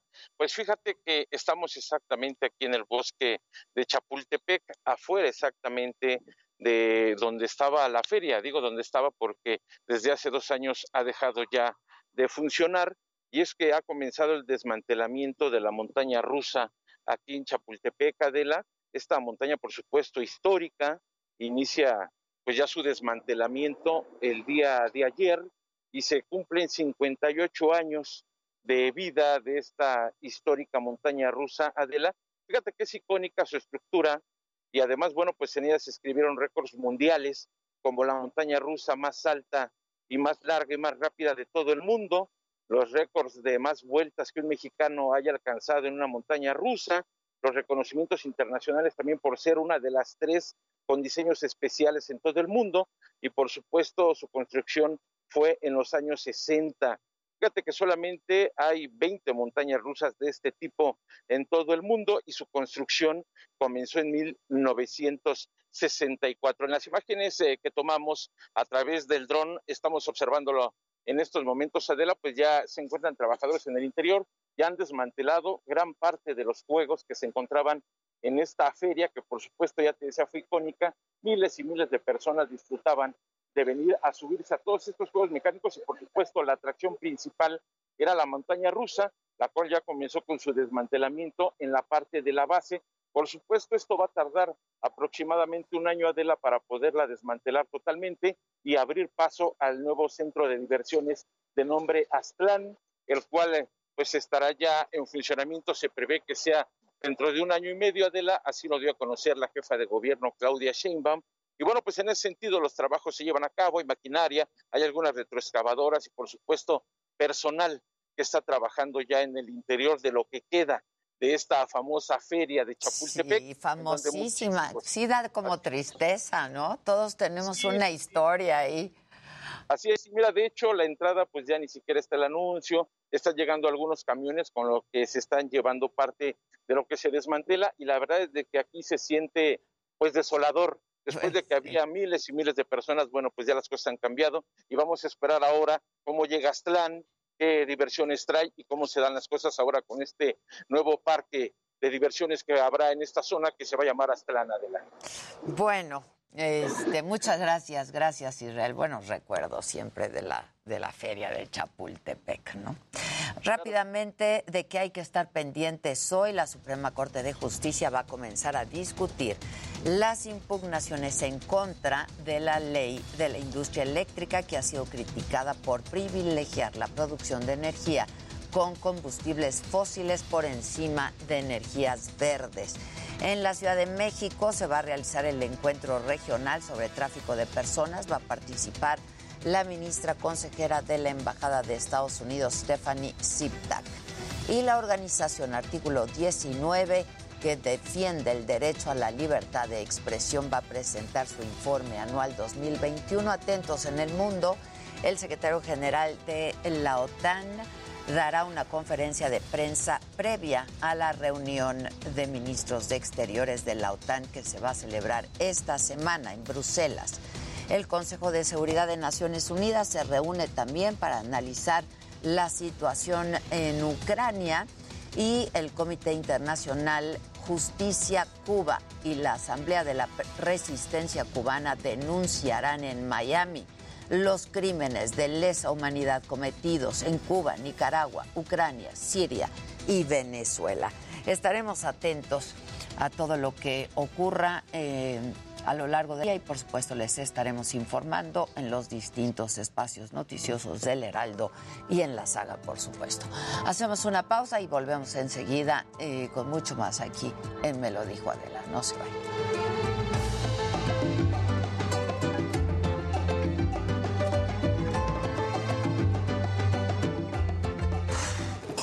¿Pasamos mesas?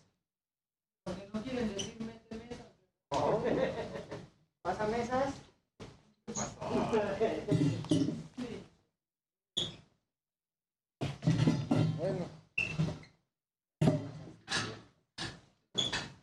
Llámale a tu seguro. Bueno. Piénsale, Catalina. Dime, tú dime. ¿Lo dijiste? Ok. Va eso entonces. ¿Qué vamos a hacer? eh? Vamos a ir. Ah, es lo que te iba a decir. ¿Qué hacer? Seguro. es que yo no me quiero hacer nada en la cara. Luego no llegues aquí de, ay, es que no va a comer mi mamá, o ya sabes, ¿no? La playerita si quieres. Ya estás. Acá. Que avance. Al que avance, la serie, la serie. Juegue. Todavía te falta el Jerry, seguramente, ¿eh? ¿Qué Jerry? Ah, Jerry. Ah, es que señalaste a Josué y yo, güey, se llama Josué, no Jerry.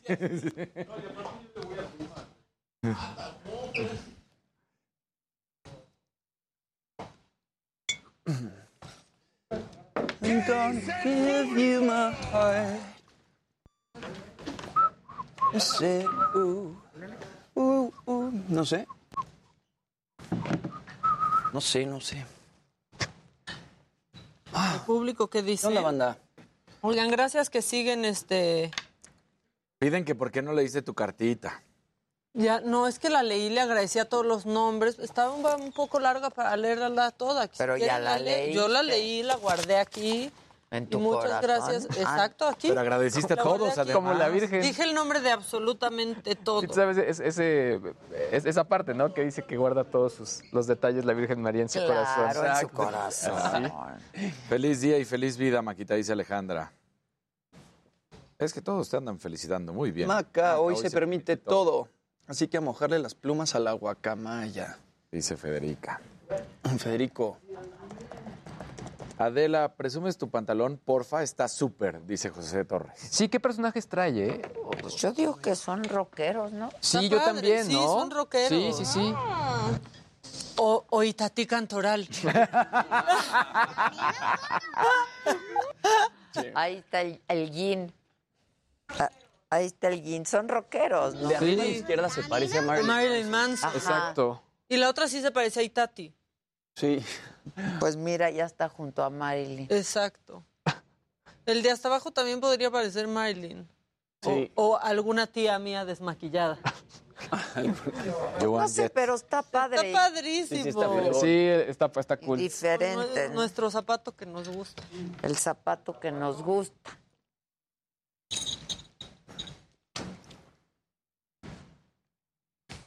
Gonna give you my heart. Maca, feliz cumpleaños. Te mando un fuerte abrazo. Si hablen con el Carrera. público, que no Un verdecito felicica- felicitando a Maquita. Muchas gracias. Eso. Mm, Eh, gracias al que dice que hoy se permite todo. ¿Qué? Felicidades, Maca. El más grande regalo es estar junto a Adela. Pues sí. ¿Y No, saben que Álvaro. llevo cuatro cumpleaños? Con Junto a Adela. Mira. Órale. Mira. Sí, creo Cuatro sí. cumpleaños. Tres, ¿no? Órale. Cuatro. ¿Cuatro ya? Cuatro. Uno me hablaron ¿Desde los el 32? viaje, que fue cuando fuimos, a- cuando que no fuimos, pero ya después convivimos todo el viaje a Nueva York. Álvaro, Luego me hablaron chécale, el- chécale, estamos Ah, en el sí. 10, Álvaro. Perfecto. que la güera de tus pantalones es blondie, dicen. Ah, pues sí. Adela, ese look está súper. Muchas gracias, banda. Qué buena onda, Adela. Tu look está súper. México está siendo desmantelado como la montaña rusa. Ay. Qué triste. Qué triste. Qué triste. Maca, felicidades desde Monterrey. Oigan, muchas Hola, gracias. Loli, Amo Monterrey. días, ¿Cómo estás? Es Blondie, es Blondie. Maca, mi mamá te manda un abrazo cumpleañero y que te quiere mucho, dice Daniel. Temas que son noticia, relevantes en México y el mundo. Bienvenidos a la entrevista. Vamos a analizar los temas del momento en charla con sus protagonistas.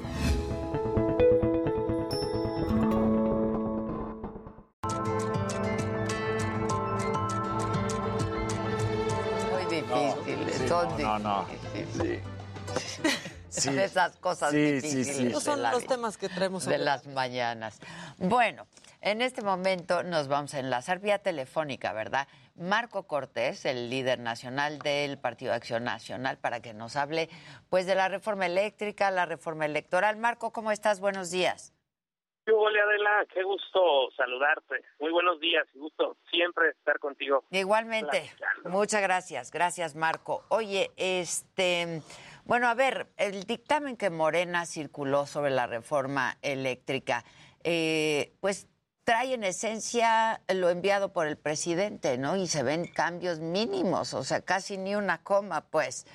¿Qué, qué va a hacer el Partido Acción Nacional? Primero, mi querida Adela, la pregunta es, ¿y para qué los foros entonces de, de análisis de, de la reforma eléctrica? Todo el ¿Para qué Parlamento abierto, a todos los expertos el llamado Parlamento abierto. Si no le movieron, si es exactamente la misma reforma regresiva, destructiva y contaminante que había presentado el gobierno morenista. ¿Para qué decir que se va a escuchar a la sociedad si no se toman en cuenta las propuestas de la sociedad? Otra gran farsa más, y por eso ya lo dijimos. De hecho, desde el primer momento, Acción Nacional lo dijo. Votaremos en contra, por regresiva, por destructiva y por contaminante, esta reforma eléctrica del gobierno morenista. Y en contraparte, Adela, Lo que estamos haciendo en la coalición legislativa Va por México es presentar una contrapropuesta. Que ya la tienen lista, ¿no?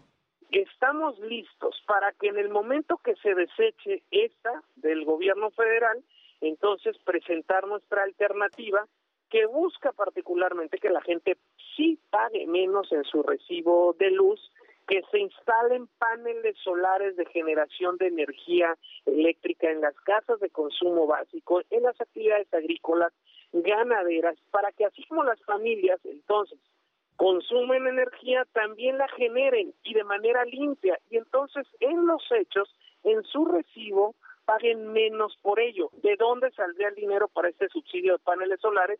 Pues del dinero que se destina para los subsidios a la Comisión Federal de Electricidad, empresa mexicana que queremos fortalecer para que compita con otras empresas y entonces haya más oferta, mejores precios y además que se privilegie las energías no caras y sucias, como la propuesta que está haciendo el Ejecutivo, sino las energías limpias y baratas, como la propuesta que nosotros estamos haciendo. Propuesta, además, amiga, que estamos listos para debatir en el foro que sea, para argumentar con los especialistas y expertos, porque es realmente una iniciativa de avanzada, de innovación y que además impacta favorablemente y de manera inmediata en el bolsillo de las familias al generar luz en su techo y entonces pagar menos por la energía eléctrica que consumen. Ahora, eh, ¿van juntos en la alianza? ¿La alianza va por México? ¿Van a ir juntos todos? Porque pues el presidente pareciera que tiene otros datos y que algunos priistas al menos eh, irán con la reforma del de Morena. Bueno, están claras las posiciones de los grupos parlamentarios de la coalición legislativa. Yo estoy seguro que los ofrecimientos que quiera hacer el gobierno para comprar legisladores pues no van a vencer y no van a doblar a nadie. Ahora, con la suya, con la propuesta de ustedes de la alianza, pues no alcanzan, ¿no? Los votos necesarios. No, por fortuna es, que no se una reforma constitucional lo que están proponiendo y ahí no alcanzan los votos. En donde sí hay que tener mucha atención, mi querida Adela, es en lo que está ocurriendo en la Corte. Ahí se está analizando la constitucionalidad, digamos, la legalidad de una reforma a la ley eléctrica que se hizo hace tiempo, que lo que está haciendo es empoderar a Manuel Bartlett para que sea el controlador máximo de la energía y ahí lo que él privilegiaría es las energías caras y las energías contaminantes. Hay que tener mucho cuidado que este gobierno morenista no quiera ganar en la Corte lo que no ganó en el Congreso porque no construyó la mayoría calificada. Pues ya dijo esta mañana el presidente que están listos ¿eh? para irse a lo legal. Bueno, pues lo que espero yo es altura de miras de los ministros. Aquí el problema de la es que se requieren ocho votos de once para declarar la inconstitucionalidad. Para ponerte un ejemplo, de la dichosa consulta de ratificación, de revocación toda tergiversada de mandato, siete ministros de once dijeron que era inconstitucional la pregunta, solo que se ocupaban ocho. Si hubiera habido un voto más, hubiera caído esa pregunta por inconstitucional, por ser una farsa completa.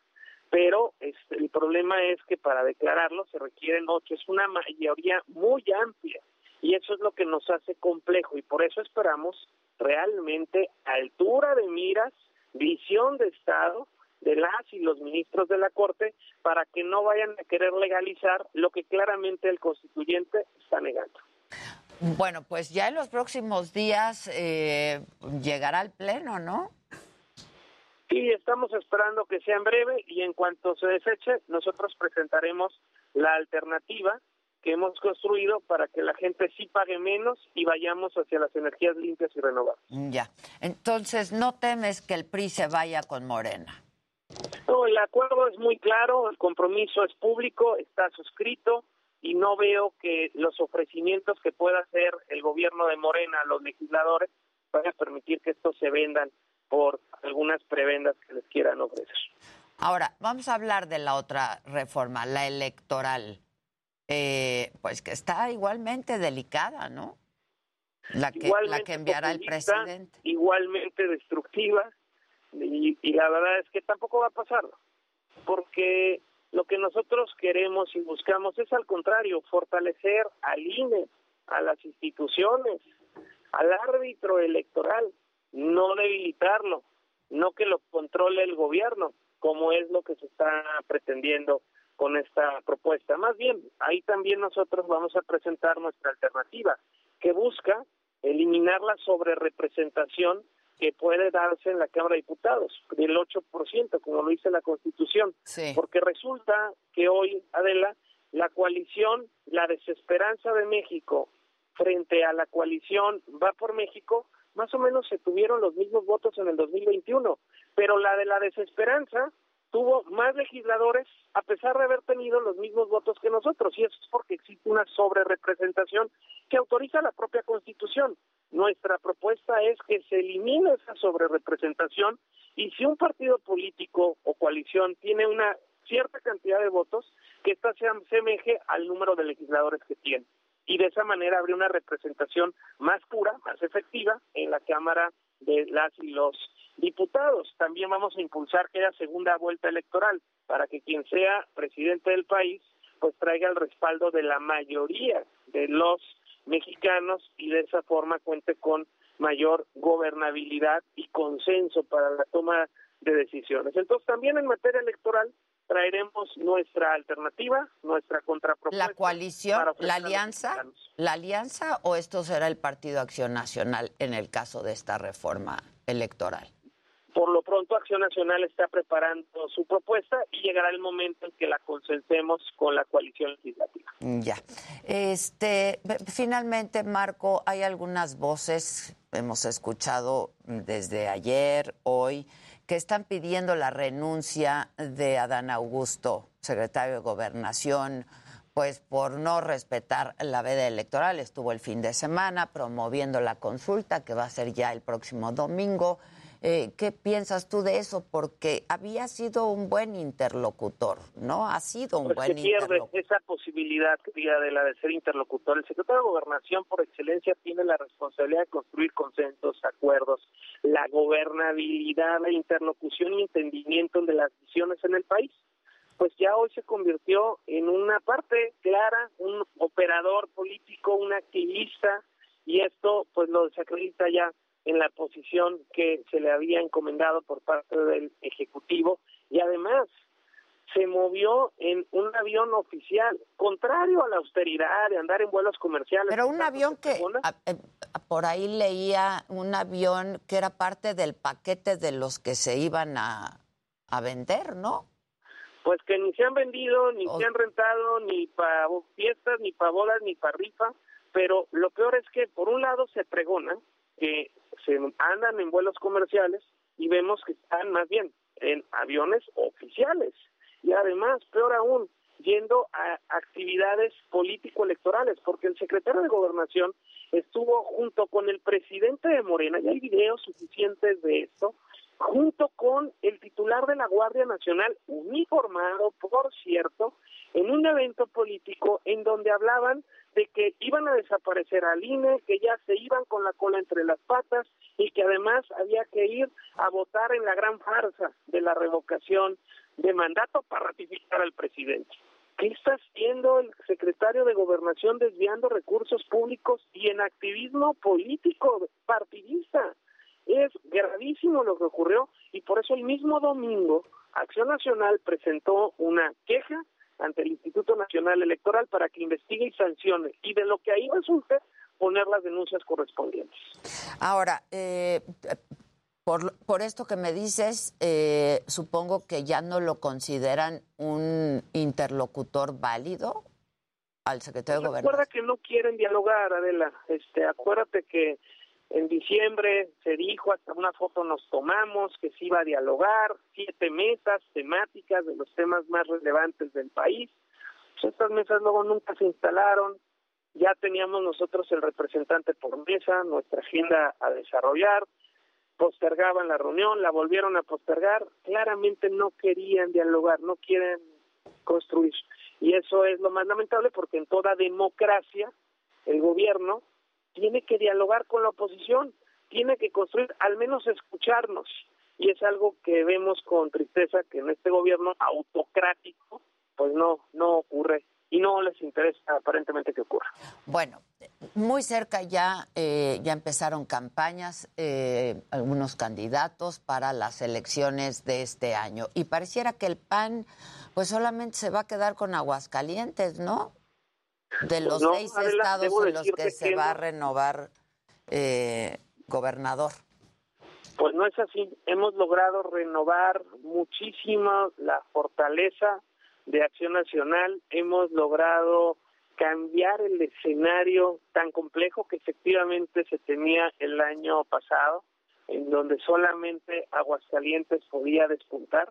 Ahorita Aguascalientes lo traemos más de 20 puntos arriba, pero ya traemos arriba Durango, ya alcanzamos y estamos ya ganando en Tamaulipas, ya hay varias encuestas que así lo acreditan. Estamos creciendo muy fuerte también en Hidalgo, constantemente creciendo y mejorando la posibilidad de triunfo. Estamos logrando lo mismo en Quintana Roo, de hecho acá me encuentro con Laura Fernández, nuestra candidata, que tuvo un magnífico arranque de campaña y a pesar de la dificultad en Oaxaca también estamos creciendo. Yo te diría, mi querida Adela, que donde no vamos creciendo ya vamos ganando.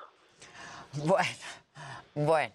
Ahora, y para el 2024 ya también, pues, escuchan algunos nombres, ¿no? Este, que si Ricardo Anaya, Santiago Krill, Maru Campos, Mauricio Vila, Mauricio Curi, bueno, hasta Lili Telles.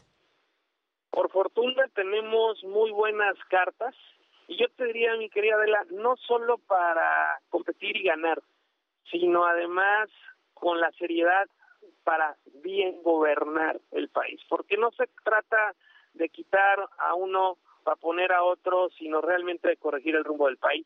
Y eso, quien tiene el mejor modelo de gobierno es Acción Nacional. Bueno, pues ya estaremos viendo a ver cómo se desarrollan estas campañas, qué pasa en la elección de este año y pues se- seguramente ya están trabajando también para el 2024. Muchas gracias, Marco Cortés. Mi querida Adela, Gracias. un gusto saludarte. Buen Igual, día. igualmente, muchas gracias. Gracias, buen día. Pues eso, muchachos. Así las cosas. Así las cosas. Qué bonito, qué bonito. Qué bonito. Bueno, ¿qué más? Oye, pues ayer les decía que Elon Musk, pues con la mano en la cintura, dijo... Compró Twitter. Era una red social. Voy a hacerla, mejor compro ¿Por una. qué no? Y ayer ya, bueno, hace, ya van a ser casi 20 horas, puso un tweet. Bueno, ¿qué les parecería poder editar tweets? ¿Por qué la pregunta eh, tiene todo lo que ver con todo esto? Porque es alguna característica que los usuarios siempre se han quejado y que siempre varios hemos podido decir, chino, o sea, se me fue el typo, eh, tal cosa, estaría se buenísimo arruina. poder... Se arruina. Y por otro lado, también hay mucha gente que dice sí, pero esto también podría conllevar que pues haya gente que esté corrigiendo algún tipo de información o haciendo algún tipo de cambio. Pues bueno, ayer ya lo preguntó y hasta hoy a las 9.15 el 73% de sus seguidores, que no son pues cual- cualquier cantidad, dijo que sí, el 27% dijo que no. Y bueno, lo que sí es un hecho es que si bien quizá no tiene la mayoría absoluta, es el que más tiene, pues es una voz de peso. Claro. No, para, no solo para Twitter, sino para varias Pues compañías sí, y varias acciones. Así que, pues bueno, mientras no tuitee de criptomonedas, creo que Todo todos, va todos bien, vamos a estar todo contentos. bien, todos tranquilos, todos exactamente. Y justo Twitter acababa de hacer esa broma en el April. Exacto. Porque es lo que todo mundo le ha pedido siempre a Twitter. Claro. Y pues la gente se lo creyó, pero no era como el Día de los Inocentes. Sí. Gabacho. Sí. Oye, que por cierto, el, el- el April eh, Fool, eh, la gente de Duolingo, me compartió, porque ya ven que en Duolingo cómo funciona, que es a través como de, no sé, es un game- gamification, es decir, son actividades diarias y si Sí. pierdes tu racha, digamos que vas perdiendo tu ranking. Entonces era como una especie de, de pulsera o tobillera que te daba toques para que no se te olvidara que tenías que Ah, tomar que, que tenías que tomar Exacto. tu curso. Exactamente. Está bueno. A mí esos métodos sí me sirven. Para el gimnasio No, pues sí, bueno. cómo Para mí, no. para el gimnasio me serviría muchísimo. La, la abdominal Claro. diaria estaría buenísimo con algo así. Buenísimo. ¿Qué estás ¿Corriste ya hoy? Hoy no, hoy no, hoy no.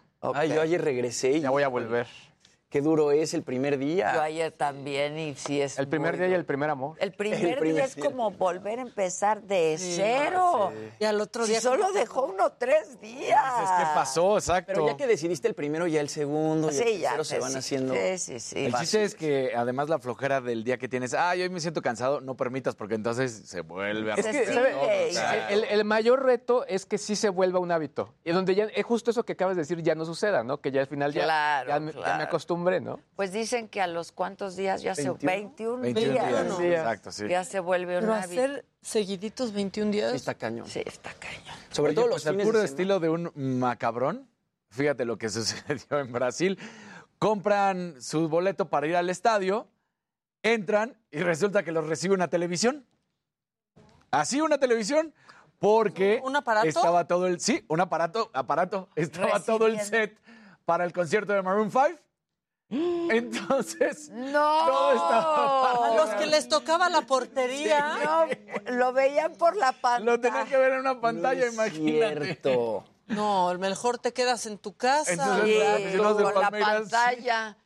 O sea, entran al estadio y, pues con una tele. Híjole, Así fue como lo vieron el partido, ¿no? Está macabrón eso, sí, ¿no? está macabrón. Pero se siente ahí la, Ah, sí, la la emoción. emoción. por lo menos. Además, si voltean un poquito a la izquierda, ven a sus compañeros o a los otros aficionados que sí están festejando. Exacto, O- exacto. o sea, y dicen, mira, mira. No, qué poco. Es para que no hubieran vendido esa Exacto. parte. Sí, la- No Se cierra esa Exacto. parte. No lo deben Que haber. no llegue la pantalla desfasado el partido, todo- Exacto, con delay. Pero, por ejemplo, si Abono y te toca en esa zona, ya valiste Ah, cada sí, vez que hay valiste. concierto. Sí. Claro. Es como los que tienen palco. Exacto. Claro. Que además se movió porque antes estaba del otro lado de Claro. la Azteca y luego se movía ahora es de este lado. Oye, y un viejo conocido y querido también de, me lo dijo Adela, que también te manda besos y te abraza y todo. Y no está- solo los de los del Jimmy. Y que, amigo... Adela te quiere mucho. Adela te quiere. Jorge Cantú anunció su retiro. Ah, Jorge Cantú anunció su retiro. Dice que al finalizar esta temporada 2022 con los Diablos Rojos del Mexicano, dirá adiós. Pues ahora sí, que hasta aquí llegó su carrera. Es un gran, gran beisbolista. Eh, Y aparte, su qué buena gente es. lo que cuando aquí, estuvo increíble cuando vino. Exactamente. Qué Estuvo. grandote es. Qué grande. Qué ¿Te grandote. acuerdas? Huele muchísimo a hombre.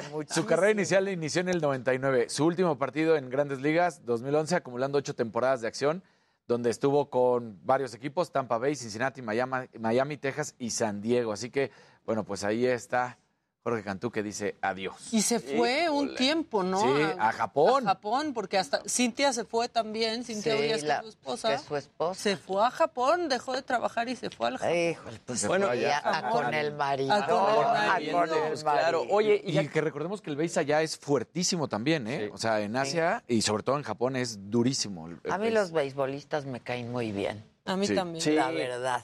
Es padre ese deporte. Sí. Oye, ya que estamos hablando de retiros, Ah, pues mira. parece ser que Jim Carrey ahora sí se retira por completo de la actuación. Fue en una entrevista con el medio Access Hollywood, que bueno, habló de esta película Sonic 2 que estrenó el 2 de abril. Estaban hablando de eso y de repente le preguntan, eh, le dicen, Dolly Parton te quiere para su película biográfica, quiere que hagas un papel en su película biográfica y resulta que Jim Carrey dice que ahora sí Hasta aquí. ya no va a salir eh, en películas, ya no va a tomar papeles. Vamos a ver qué fue lo que dijo.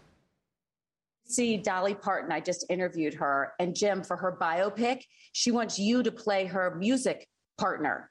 Oh, Wilbur yeah? Wagner. Did you hear about Oh, this? Are really? you friends with Uh, Dolly? I have not heard that. Is I that the unbelievable, though? She said she wants you. Would you It's do a lovely it? thing. Yeah. It's a lovely thing. Well, I'm retiring, but No. uh, yeah, probably. It depends. It depends if you know if if uh, the Angels bring some sort of you know script that's you know written in gold ink that says to me that it's going to be really important for people to see. I might I might continue down the road, but I'm taking a break.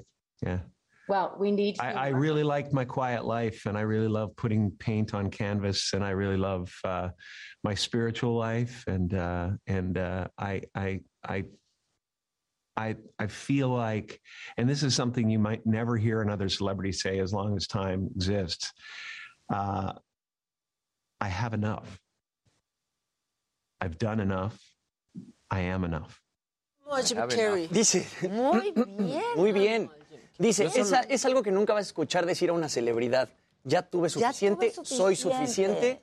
Y me quiero... Y es que todo lo que, Pero lo aparte que ha hecho lo e hace hizo... con modestia, ¿sabes? claro. No con Exacto. ya soy lo más. No. Después o de todos los incidentes que tuvo, como que le bajó el ritmo y también el nivel de declaraciones, ¿no? También. Tuvo el problema de la novia, pero además fue un gran cómico y al que le gusta el humor eh, y- norteamericano es excelente. A mí siempre me hizo reír. Yo solo he escuchado así que se retiran a él y a Sean Connery también, cuando Sean Connery dijo... Connery también. Y se retiran en buenos momentos. Este, Bueno, de su Jack carrera. Nicholson, ¿no? Está retirado también. Bueno, pero porque se enfermó Ajá, Jack o sea, él no dijo, Y "Me nunca retiro". Creo que aclararon. tiene, nunca, nunca aclararon, pero o Alzheimer o Y- pérdida de memoria. Sí, Y honestamente, con Sonic, se han quejado del personaje, que si el diseño, que si quién dobla la voz. Pero de Robotnik, que es el personaje que hace él, nadie. O sea, todo el mundo dijo, queda perfecto para el papel. Pues sí.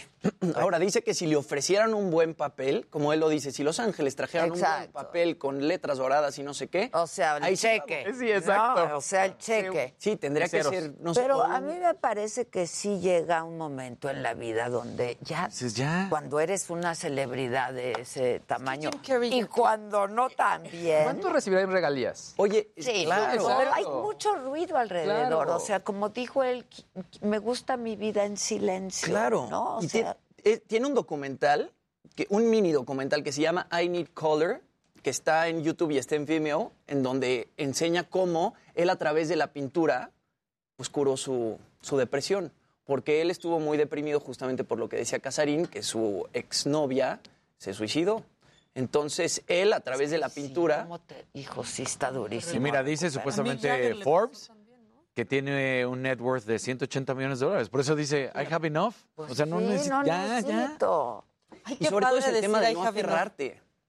¿no? Sí, pero no creo que sea un asunto de lana. O sea, No, obvio, quienes no, pues hay que seguirle, ¿no? Y estar Chinganding. eh, chinganding. Pero sí, hay un momento en la vida en que uno dice, necesito mi vida en silencio, Claro, sí. porque estas personas viven con mucho ruido alrededor. ¿no? Y de pronto alguien que Y se fue pasa tan famoso- espiritual, lo dice. Ajá, o sea, Y alguien que fue tan famoso es muy común que se aferren, ¿no? Y que quieran seguir consiguiendo Seguir y papeles, seguir sacando seguir. películas. Sí, sí. Entonces, tener ese, esa paz mental para decir hasta aquí, I've had enough, pregón. ¿no? I've had enough, I am enough.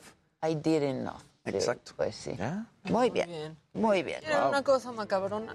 Sí. Rápido. Ah, ya no sonó. Ya El chacal. poner una canción Tuturu, que sean las turu, mañanitas, turu, ¿sí, no? sí. Rápido, es que esta niña se hizo viral hace unos días y aquí no la habíamos pasado porque tuvimos mucho, pero así festejó. Pues ya ves que estuvimos hablando de Selena la semana pasada. Sí. Ella quiso su fiesta temática de Selena y ¿de qué creen que fue la piñata? De Yolanda Saldívar y le dio fuertísimo. Está Échenla.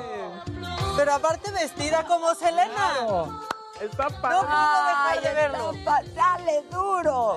Parece más Dora la exploradora, la está, pero se entiende. Ay, está muy preciosa esa niña de Selena. Los Vele sus zapatitos. Está increíble. Te Está amamos mucho, niña de increíble, niña Selena. zapatitos. No, es que Selena al día de hoy es un ídolo. Sí, Sí. claro. Un ícono, sí. Pues ese disco que dice que van a hacer seguramente también va a ser un megaboom. Seguro va a ser un creo mega. que- Yo Va a me ser un acuerdo boom, boom. que cuando murió, ¿qué año fue? 95. 9-5. Yo estaba en ECO. Este, ¿Tuviste la nota? fíjate, eh, sí, di la nota, pero yo hacía una editorial, ¿no? Este, siempre la- una imagen, digamos, del día. Y me acuerdo que cuando dije, se murió Selena, y no fue escándalo en México, Sí, porque no, no la conocían tanto como en Estados Unidos. Muchos la conocimos ese día. Muchos la conocieron ese día. Yo dije, o sea, ¿cómo? Esto es un Claro, es- ícono, o sea, sí. 31 de marzo del 95. Yo estaba en ECO en la madrugada, creo, o- sí, en la noche. Wow. ¿Qué fue? Sí, sí, en la madrugada. Pues ahí está la. Pues ahí las están las cosas. Regresamos con Gustavito Prado y unos hombres altos, guapos que veo por ahí.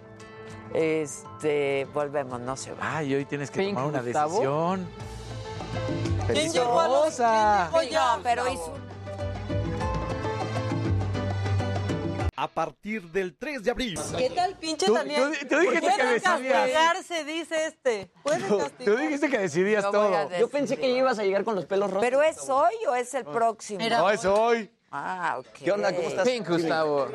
¿Cómo estás? Sí, Daniel. de seguidor, estoy de acuerdo. ¿Qué pasó, mi Gus? Había que hacer el esfuerzo solito. ¿Cómo estás? Oye, bien, pero también, muchas gracias. Hola, ¿qué tal? Hola, ¿cómo estás? Muy bien, muchas gracias. Hola, Gus. Hola. Muy uno, ¿Cómo estás? ¿Qué tal? Estoy bien. ¿Cómo estás, Emilio? ¿Qué tal, Luis? Mucho gusto, ¿qué tal? Tu nombre y un contadito a tu micro, por favor. Eh, soy David. Y un conteo del 1 al 10. 1, 2, 3, 4, 5, 6, 7, 8. ¿Me dices ¿Cómo estás? Bien, ¿y tú? Bien. del 10. Emilio, me ha hablado de allá. 3, Ya me 4, olvidaron. 5, 6, Ya me No, 7, es que 8, andamos 9, en 10. Me imaginé que andabas poniendo plaster. Ok. Que andabas echando tirol. Sí, así andamos. Tirol. Pero ya apartaste el 26. Sí, claro. Obvio. Ay, ay, ay.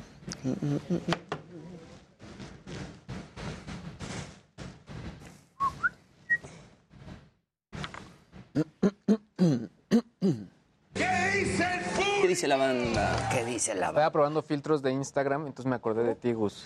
¿Por? Porque es un filtro que te cambia el color del pelo. Te iba a mandar. Mira, yo aquí tengo uno para que Ah, yo vayas no viendo. A ver, los pero quiero ver. yo vi uno. Para que vayas probando el tono, Gus. Ah, No, ya me dijo Mitch que ya se lo echa y ya. Mitch, nuestra invitada la semana Sí, pasada, sí. ya dice que tiene la Pero tecnología ya y la técnica. A ver, La quiero técnica, ver cómo. No, porque Ay, qué padre está Está esa. Está de pelos. Está de pelo. De Ludovica. Sí. No, está padrísimo. Pues mira, tengo tan poco que ni me pinta. A Casarín sí Ahí te ves con el pelo rosa o no. No, Te güey. alcanza a agarrar. ¿O sí? Ah, sí, mira. Tantito. Mira. Ve los cinturones. Vayas, Te van a encantar. Te vayas Para que vaya viendo. acostumbrando. Gracias, Uy, qué padre. Es que la piel es la piel, ¿verdad? Y el pelo es el pelo. Ese está bien bonito, el azul, ¿no? Mira, te verías bien Es bonito. azul o verde. Es- sí, es como un aqua. Igual que los dos ese, ¿no? colores. Es igual. Sí, justo. Mismo color, ¿verdad? Es el mismo. Porque el verde viene con todo, Gus. Ya se, ya se nos dijo. Sí, se inundó el verde. Fue la inundación verdosa. Ay, mira qué bonito está ese. ¿No es como el que te Morado. regalé yo, Maca de San Miguel? Sí, como el Ese, café. ese, ese, con levilla. Como el café. Hijos, ese armadillo no Este. tiene madre. Sí, está bien cool. El Christmas Armadillo. ¿Te acuerdas? A ver, me lo acerca. A ver, me lo acercan, por favor. Está increíble. ¿Es café o ¿eh? negro? Es negro. Negro. No, está bien poca madre, Tú me diste mamá, aquí. así, pero en cafecito, ¿no? En, mi- En pelo, ¿por qué no lo en usas? piel, en pelo. Sí, es cierto. Y me Lo gustó mucho el, la hebilla. La hebilla está padrísima. Este armadillo está re bueno, muchachos. Todo esto es de la nueva colección. David y Emilio. primavera. Qué padre. Adela, David y Emilio. Amor, ¿puedes David, perdón, David y Emilio, Emilio. perdón. Estás muy pendejo. Es que te habían sentado aquí, ¿no, David? Todo bien. Arreglarle el asa de piola. Un poquito- Digo que es más. Yo lo sé. Yo he comprado cosas suyas, entonces, por lo que veo. Pues ya iré a pintarme esa cosa, ya, total. Y las pulseritas también padres también. Es que, ¿por qué todo lo pones por allá? Le. Es que no te lo ¿Qué quiero pasa, la, se- Carlos? la señora de la casa, ¿qué? ¿Qué o qué o qué?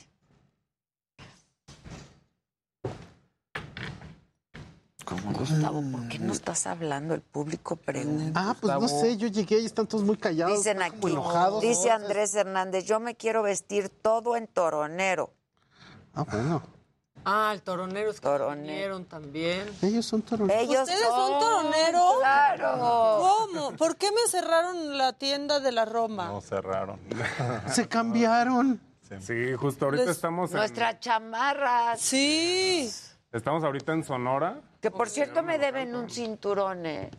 Sí. Pues dinos cuál te gusta y El negro de la víbora, que no había. y que- El negro de la vale. víbora. Bueno, pues tendrás que tener el del armadillo. ¿Qué El del armadillo. El del armadillo pero el de la víbora. es como nuestra no- versión. Mi así como gomi de ver. Naruto, pero algo más Y yo le regalé a mi papá una overshirt de toronero que ama, que no se quita, que ya le tengo que dar otra porque siempre la trae, porque el fin de semana. De piel padrísimo. A tu papá.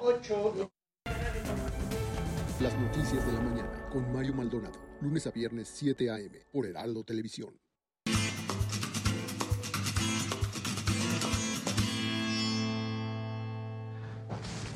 Bueno, pues ya estamos aquí con mi queridísimo Gustavito Prado, que yo no sé por qué anda tan distante últimamente. ¿Cuál distante? ¿Eso de A dónde distante salió? de una. Esa ¿A qué otro programa urbana. estás yendo? A ninguno, No, absolutamente. se te ninguno. dice, ¿eh? No, no, no. Yo, se yo- te yo- dice yo- y se te advierte. yo- yo me reservo. Exacto. Eres exclusivo. Yo me reservo de solo la para- señora de la casa. Sí, nada más tuyo. Oye, y con cosas padrísimas, como casi no me gusta a mí la piel. Pues es que esta vez es verdaderamente, como dice Almodóvar, la piel que habito, porque ya habían venido sus cosas, porque ya habíamos hecho pasarelas, La ya habíamos chamarra estado planteando las chamarras y cosas que tú ya habías visto. Entonces son David Hernández y Emilio de Anda, y ellos son la marca Toronero. Y entonces lo que están haciendo es productos de piel, pero como ahorita nos van a contar, son así como de altísima innovación, porque son muy sorprendentes de ver. O sea, la combinación de materiales, las texturas, los colores, pues sí es algo así como de que están viendo la piel desde otro lado, ¿no? Entonces, hola, ¿cómo están aquí? Muy bien, muchas gracias. David y Emilio, los doy. ¿cómo están? Bien, gracias. Bien, gracias. Pues cuéntenos qué está haciendo Toronero, porque estaban ahí en Porque Álvaro ahora Obregón. son accesorios, ¿no? Trajeron accesorios. Ahora tienen muchos Sí, accesorios. estaban en Álvaro Y Obregón. me quedaban ahí Justo. caminandito y yo podía ir. Vamos como cambiando como gitanos. ¿A de- dónde de están lugar. ahora? Ahora estamos en Sonora 166, justo enfrente de Parque México. Ah, bueno. Sí, está cerquita. Está cerca. Sí, en la zona igual. No ¿Y qué les dio a ustedes? Solo se cambiaron. Recorrieron. ¿Qué les dio a ustedes para trabajar la piel? ¿De dónde son?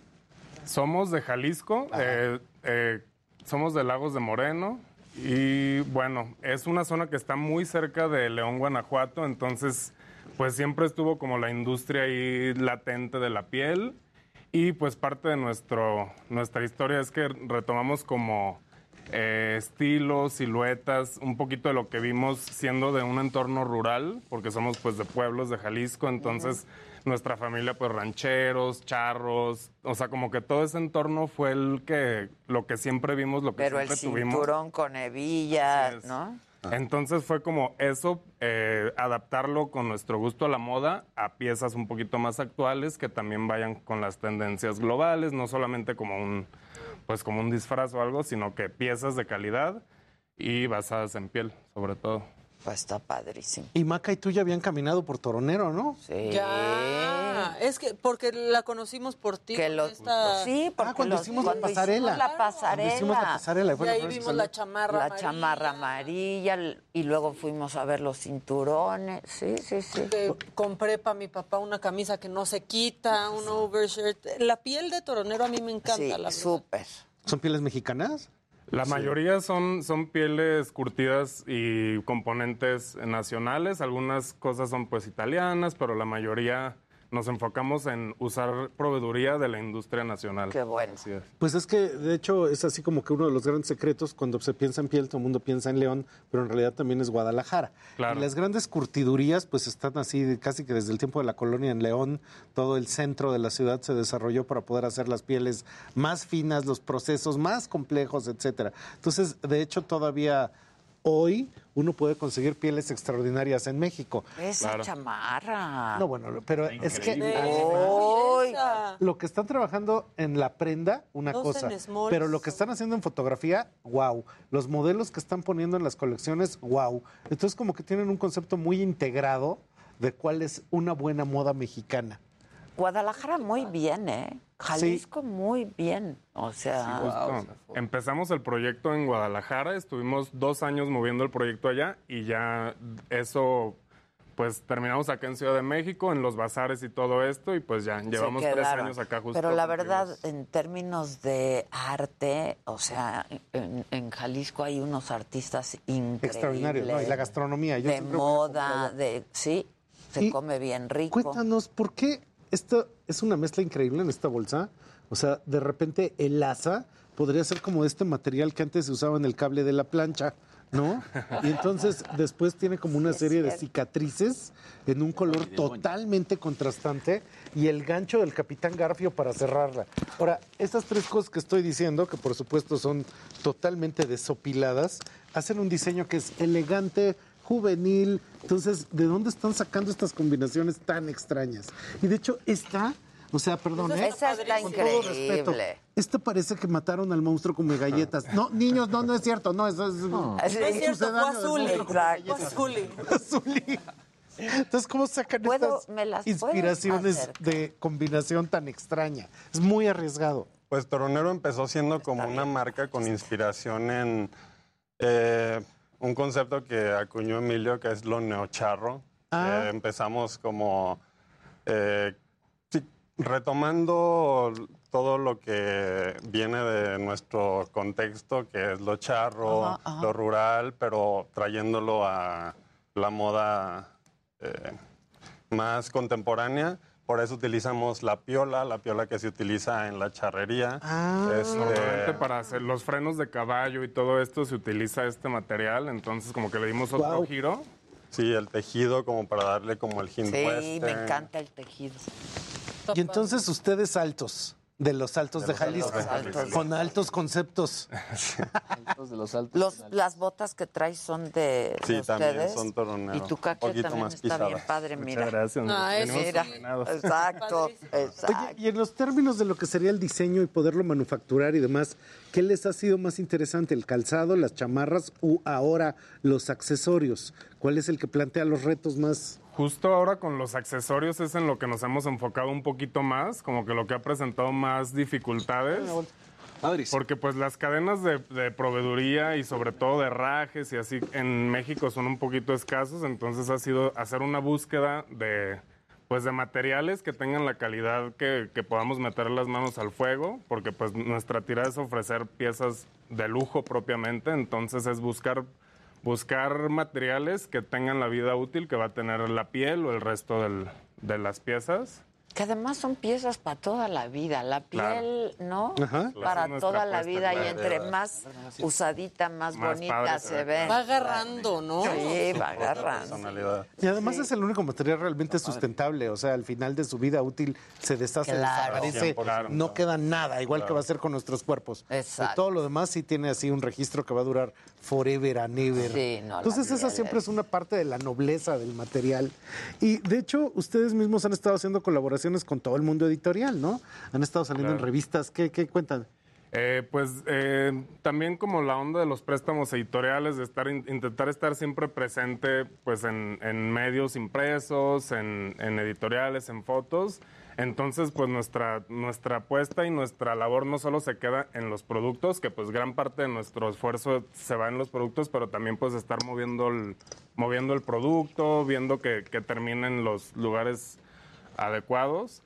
Y eh, pues por nuestro gusto con la, de la moda, antes de, de empezar con el proyecto, pues eh, eh, nos pudimos relacionar y, y gente del medio que pues le ha gustado el proyecto y lo hemos podido mover un poquito más en pues en revistas como él, en otros medios impresos como Bad Hombre. Ahorita vi que Danny Ocean trae una de sus chamarras en uno de sus videoclips. Justo, sí, también ya para videos musicales, para películas también ya pues se ha estado, se, se ha estado usando mucho la marca, entonces... Toronero, porque Toronero, me están sí. preguntando Sí, y aquí de en hecho en el redes chat. es Toronero. arroba toronero. Son las 11.11, chavos. Sí, ¿No? sí, onda. sí. Ah, toro- es arroba toronero guion bajo MX. Y pues hay que seguirlos porque ahí están como todas las propuestas que están haciendo. Ya lo subimos al chat. Oye, pues qué para maravilla. que para que la gente hay gente que dice ya estoy en la página de Toronero dice Jenny Rangel este que es como el de la familia Peluche no es La- la como bolsa el azul, de no, galletas No, manches. Me, me gustó más que digan que es Soli. Sí, claro. sí pero a Una ver referencia más juvenil. eso está de super moda Sí. de super ¿Y qué moda es esto? ¿Esto es piel de vacuno teñida? Así es. Sí, tiene procesos, pues, literal de, de teñido y tiene un efecto metálico. Con la luz de, con la, esta luz no es tan notorio, pero con la luz del sol, o sea, explota. Ah, no, sí, pero mira aquí, Sí, inclusive si uno le cambia, increíble. tiene tonos metalizados en el pelo. Oye, ¿y solo ahorita tienen tienda en el DF o también ya tienen tienda en Guadalajara? Eh, por es ahora estamos solo acá, pero también tenemos presencia en algunas boutiques. Estamos en Guadalajara, en San Miguel de Allende y pues estamos ya Ahí buscando yo algunos compré. otros. En San Ah, pues Entonces es de ahí, Es de claro. ahí. Así es. ¿Y en el Están regio también o no?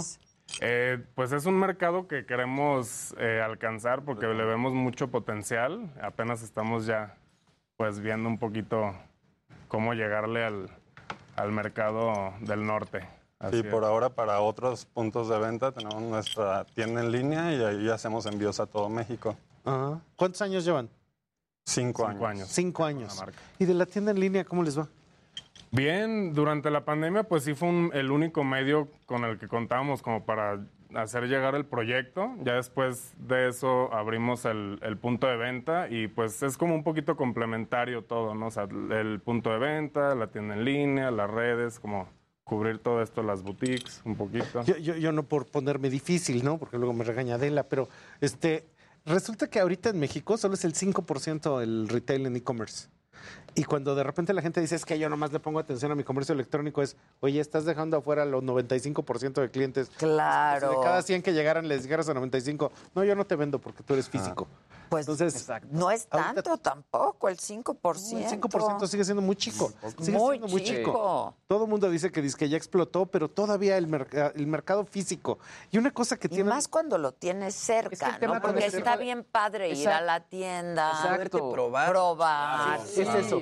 Sí. O sea, creo que somos todavía Y muy conocer la tienda, porque aparte, la verdad, la tienda que yo conocí es padrísima. Pues yo cuando Vas, entré a la tienda la sacas, primera vez, con- lo primero que me dio fue la patada del olor. Es que es Fue así de- El olor a piel. La piel. la piel, pero al zapato de piel, pero Ajá, la bolsa. ajá. Sí, sí. Entonces era muy impresionante porque decías, qué buen material. Entonces eso era ya como la primera invitación. Ahora, supongo que no es fácil trabajar la piel, ¿no? Este, Tienes muchos retos, la Claro, sí. Y mucho Claro. Que no pese mucho una chamarra, por Así es. ejemplo, ¿no?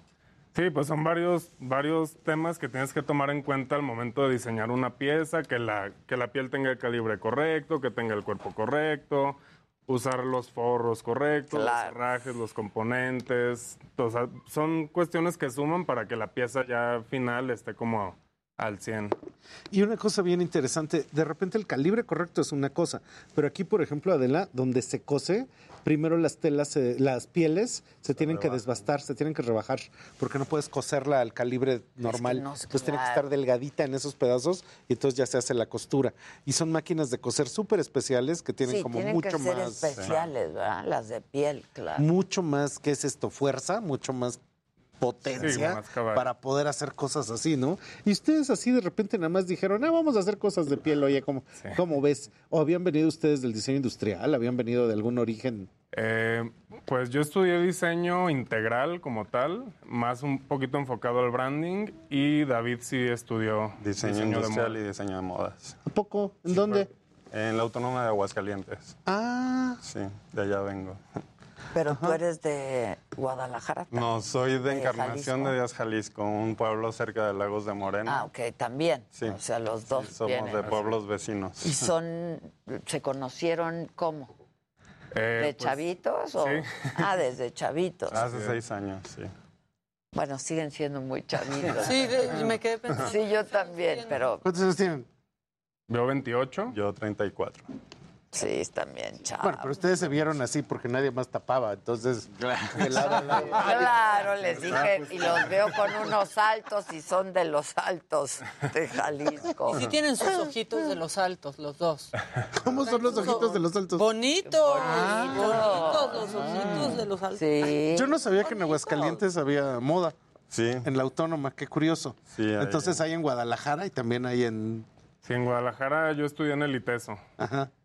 Y pues como que al final llegó un punto de la carrera en que al fin las últimas materias escogí marroquinería y calzado y pues empecé con el proyecto. Era pues algo muy muy básico basado como en la neoartesanía y ya después conocí a David y juntos fue como buscar la manera de sacar adelante el proyecto y que fuera congruente pues con nuestro contexto, o sea que los dos ya queríamos hacer algo de moda, pero queríamos que fuera algo congruente con lo que somos y, y como poder tener tela de dónde cortar en, De en dónde. cuanto a conceptos y todo. Entonces, siempre que buscamos inspiración, pues es como ir a nuestros pueblos o ir a León, o sea, los mercados de las pieles, todo esto como que es lo, lo que nos da como la, Claro. la inspiración. Pues miren, hoy es cumpleaños de Maca, yo solo les digo. digo. Yo ¿De solo verdad? Yo veo aquí cosas.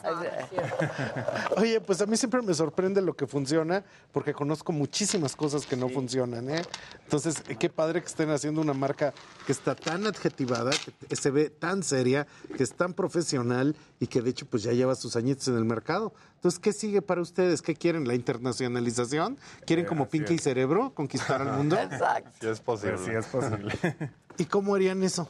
Sueñen cosas chingonas. Pues vamos Mínimo. a seguir diversificando la marca. Empezó el proyecto con solamente botines, pero eh, de ahí empe- le seguimos con chamarras, bolsas. Nos encantaría tener prendas, eh, prendas textiles. Ah, también, no solamente piel ya. Sí, no, también hemos hecho tenis. Ajá, los tenis están impresionantes. ¿A ¿eh? Están ahí en el Instagram. A ver. Y las suelas y las hormas son muy pesadas, con mucha geometría. Sí. Tienen unas que son como medio triangular la forma del zapato, ¿no? ¿O no?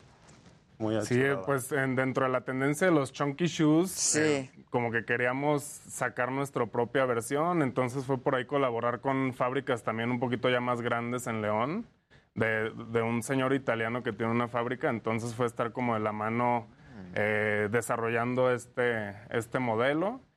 Y pues trabajamos ponle. desde fábricas grandes hasta talleres pequeños de una, dos personas o con talabarteros que solo son ellos en su tallercito. Entonces es como, como buscar dentro de la, de la industria quién tiene la calidad, los medios y pues ir colaborando con ellos y siempre, eh, siempre muy, pues como muy enfocados en hacer comunidad con, la, con los talleres, con las maquilas. Ya. Ah, están padres. Ajá. Estos son los tenis o los sneakers, o cómo les dicen ustedes. Sí, como Chunky shoes. Los chonquis. Los chunkies. Como los que traemos. Bien Uy, qué padre estas Sí, están re buenos, ¿eh? Y además tienen un pedazo de piel de con El pelo. pelito, así, acabado pony. Ajá. Y tienen pielecita. Pues entonces es toda una playa de, de productos. Nosotros, de hecho, en Trendo siempre los hemos estado viendo y particularmente han sido como el eje para hacer la tendencia pariente Eso es. y después para hacer la, la tendencia Latinex, que ahí tenemos que hacerte pasarela, Adela, aquí en el Sí, programa. disculpen, chiquita. es que estoy viendo. aquí. Consíganos No, no, cuidado. esa. Consíganos Claro, esa, ¿no? En XS y en Y S. estas botas no tienen Claro que sí. abuela. ¿Cuál viendo? Estas. La de. ¿Esas botas? La- esta Ah, la como vino de café. Ah. Sí. No, Yo pues te sí. di unas botas de ellos. Sí, pero no me quedaron, ¿te Exacto. acuerdas? Ah, tú ya también ya, los me tienes ahí. acordé. ¿Ya te acordaste? Yo sí estaba viendo la página tal cual, no los. Porque en la página no viene la chamarra de vaca, justamente. No, la chamarra de vaca. Está espectacular. Está Esa la espectacular. tenemos bajo pedido, la hacemos a medida. A ver, Pues ya tienen pues tienen dos encargadas. ¿en cuánto tiempo? De 15 a 20 días. Ay, muchachos, Bueno, uno quiere las cosas para el otro Es día. antes de que acaben las vacaciones. Bueno, pero déjame Antes de que decirte que, de abril. 15 a 20 días para trabajo de piel, No, sí, está hecho verdaderamente No, a la no, velocidad del relámpago. Estas Entonces, las quiero, ¿las tienen? Sí, Sí, me parece que aún las tenemos disponibles. ¿Me pueden 39, verificar? Sí. No, está bien Y padre. ustedes tienen. Uy, entonces, si lo pueden hacer tan rápido, eso quiere decir que tienen taller interno, o sea, que tienen acceso a gente que está haciendo todo el tiempo. Sí, claro. Eh, como tal, nosotros pues hemos apostado por maquilar, o sea, conseguir eh, fábricas, talleres, personas que tengan el expertise en cada una de las cosas, porque pues hay quien hace las bolsas, hay quien hace las chamarras, entonces eh, buscar como la mejor opción para maquila y, y trabajar en conjunto con ellos, con modelistas. Y pues la gente tiene la confianza como de abrirnos sus talleres y, y, pues ahí tenemos la manera de colaborar y de sacar cosas padres así en conjunto. Sí, es que la Eh, maquila de en la piel Pues es... yo sí creo que nunca es una cuestión de precio, porque a final de cuentas cuando es esta calidad el precio no importa. Pero de repente me sorprende un poco cómo la gente hace cosas complicadísimas en viniles y es así como, ¿para qué, ¿para qué esa cantidad de esfuerzo en un plástico que además se desgarra? Claro. Y que de hecho, si tú te avientes a ¿Por qué comprarlo, lo hicieron? eh? pues lo están haciendo por una cuestión equivocada. Esto, esto de hecho siempre es muy difícil. De los porque lo que realmente, el único material que es sustentable son las pieles. Claro. Si dejáramos de estar utilizando pieles curtidas, no es que la gente va a dejar de estar comiendo vacas. Entonces resulta que se desperdiciaría Es un fin muy una digno. cantidad de material Es gigantesca. un fin súper digno Y es algo para el animal. ¿no? Inclusive a Más nivel de, sustentable que los de esto, plásticos, es mucho más sustentable que los plásticos. Entonces es material noble y que de hecho creo que la gente debería de volver a entender su ¿Te mística. la podemos hacer custom? Oh, yo quiero para hoy. ¿Qué tienen para hoy? Para ahorita. O el sea. ¿qué tienen para hoy, muchachos? Bueno, pues para, hoy nada más hay cinturones de armadillo. Adela. Ese cinturón está muy padre. A ver, el azul ese está bien. El azul que también El está en azul verde está Y bien padre. uno que no hay que dejar de lado porque son una maravilla. Esas pulseritas. El armadillo. Esa pulserita está. Estas están padrísimas. Hagan de cuenta que la pulsera es un cinturoncito. Está Así de. Ajá. Normalmente se usan para las toquillas de los sombreros. Le buscamos como Ah, otro uso a la... claro. Claro. Están padrísimas. Y la piel que utilizamos para estas pulseras son las que... Lo que los sobra. que sobran de los cinturones. Pues sí. Nada se desperdicia. Sí, pues la... Ay, es un pielo, no, no, no. Sí, está De un gruesa, ¿ya viste? Está Ajá. padrísimo. Está padrísimo. Todos. Está fregón. Sí, está bien ¿Y qué es la padre. marca? y el ¿Es para hombre o armadillo mujer, eh? Eh, pues de hecho, eso, ese fue un tema que queríamos tocar. Normalmente, eh, pues nos enfocamos en un punto más al mercado de hombres, siempre teniendo cosas, eh, pues muy neutras, pero ahora ya en esta colección de primavera, pues empezamos ya a sacar productos, pues específicamente diseñados ya más para Para las chicas. para las chicas, así es. Y, es, y entre Pero esas, todo, esta nueva o sea, las bolsas, pero todo lo demás es unisex, unisex. Claro, ¿no? claro. Sí, Sí, es totalmente, pues no nos gusta. Ve esta chamarra, está increíble. gusta, pues, Sí. Es que este color está... y A esa ver, está muy no. linda. Esta está... ¿Es ahí para hoy? Esa sí. Ah, esa está padrísima. Bueno, entonces fue, esa es la pa' hoy. Es de la pa' hoy. No, pero, pero esta, es que la vaca no, esa tiene está igual. padrísima La vaca. también, pero esas no las tienen que hacer. Sí, esa va a estar, an- pero Más, antes de que acabe embargo, abril. Bueno, pues que se Uy, las esta. hagan. Sí, ya, ya, ya hiciste la... Mira, está bien biker. ¿Ya hiciste la comanda? Está- ya les dije. No, a mí me... Es- a ver, Me pero ese es más corte. la de vaca, la una verdad. cosa importante, ¿es corte para hombre ese?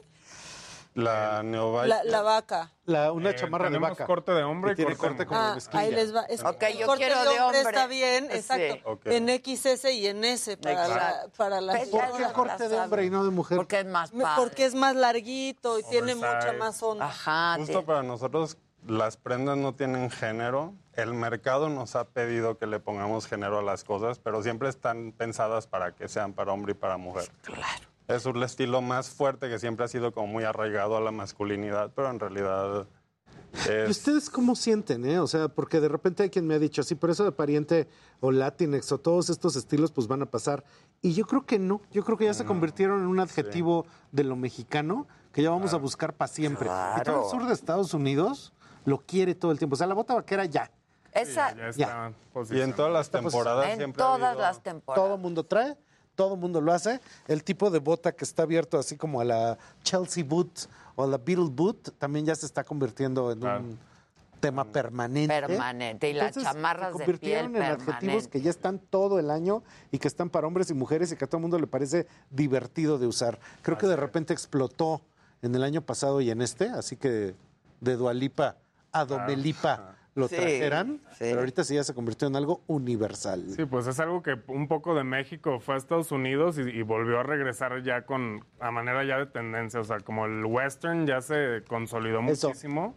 Y pues si ven en las colecciones comerciales o en el lujo siempre está presente elementos como vaqueros, western, entonces es algo que siempre ha estado Sí. y solo se va reinventando temporada con temporada. Entonces, por eso nuestro, nuestro eje rector de la marca, se- o sea, como que no vimos la necesidad de desviarnos, como otras marcas hacen que de repente ya tres, tres temporadas después ya cambian totalmente el concepto. O sea, como que estamos muy casados con el concepto porque creemos que tiene mucho de dónde, pues de dónde sacar referencias, inspiraciones y pues es algo que va a estar de moda. En- y Está padrísimo, padrísimo. Sí. Está qué padre. Muy está. buen trabajo, con mucha solidez y que siga por mucho tiempo. Y este pantalón como de De charro. Charro, justo. ¿Lo hacen Sí, también? sí, claro. Que tiene los herrajes a los lados. Ah, con los herrajes. ¿Y de qué No, son? pues muy bien. ¿De metal normal? Es una, un metal, una aleación que se llama alpaca, que, que pues es una que no, no se despinta tan fácil, le- se pueden retirar los herrajes y el pantalón todo es sastreado por sastres charros como tal. Sacamos una silueta, o sea, diferente a la que se hacía normalmente, un poquito más skinny, un poquito más high-waisted, pero pues es en sí un pantalón charro, nomás que nos gusta jugar mucho con pues el eclecticismo de de repente meter charrería, de repente meter algo muy urbano, o sea, tendencias como al actual que es como motocross que está muy de moda, también de repente metemos ese toque, entonces como que la marca está en la combinación de todos estos estilos y como el eclecticismo es lo que nos Wow. ¿Y en el late. pantalón lo sacas en un solo corte de piel? el, el- por el momento es de tela, pero igual también lo, hacemos de, de De piel. De hecho, ya empezamos a sacar Ajá, es sacos charros de Ajá. piel con un herraje Con como el- minimalista en el frente. O sea, no es el saco tan elaborado de, de mariachi o de charro, es como cosas un poquito más... Dan, Dan Casab también la conocen, que está Claro. haciendo chamarras y cosas de piel. Me hizo uno de. De charro. De, co- pues con herrajes, ¿no? Como la chamarra que te regalé yo de cumpleaños. Así Sí, vamos. así- así nos vamos nos yendo. vamos. Que está bien padre. sí. También, sí, sí, que chavos talentosos todos. Pues Me es da que creo mucho que eso gusto, evidentemente es un terreno en el que sí hay una moda mexicana de lujo, porque en otros terrenos pues no se ha podido realmente construir, pero entendemos la mística de los objetos de piel y esa mística de objetos que te van a durar toda la vida. Entonces por eso se ha podido construir marcas buenas en esos terrenos. Sí. Felicidades, muchachos. gracias. Felicidades. Y pues ya saben, arroba toronero, guion bajo MX. ¿La dirección? Eh, Sonora 166, piso 1. Ok. Adela, este, perdí la apuesta con Jimmy. Sí, a ver, momento. A Pero ver, es que el. Jimmy, el Jimmy hizo trampa. Pero, pero, pero no había reglas. No. Ay, ya. Jue- ya Ay, militas en Morena. Ay, No, sí. no, pero como- Sí, exacto. Como Brother, las reglas cambian. Eh, aquí Ah, las nómina. reglas se, pen- pinta el pelo Luis. La- Jimmy, ¿Qué? Jimmy, ¿Qué? hoy estás nominado. Hijo. A ver. Esperen. Uy, a ver si no hay expulsión. Escúchame bien. Expulsación. ¿Me escuchas bien? Sí, Adela, te escucho. Bueno. Porque tú. Mira, Jimmy. ¿Cómo la hacía de Sí, pedo? sí, sí, há- hácela, hácesela, hácesela.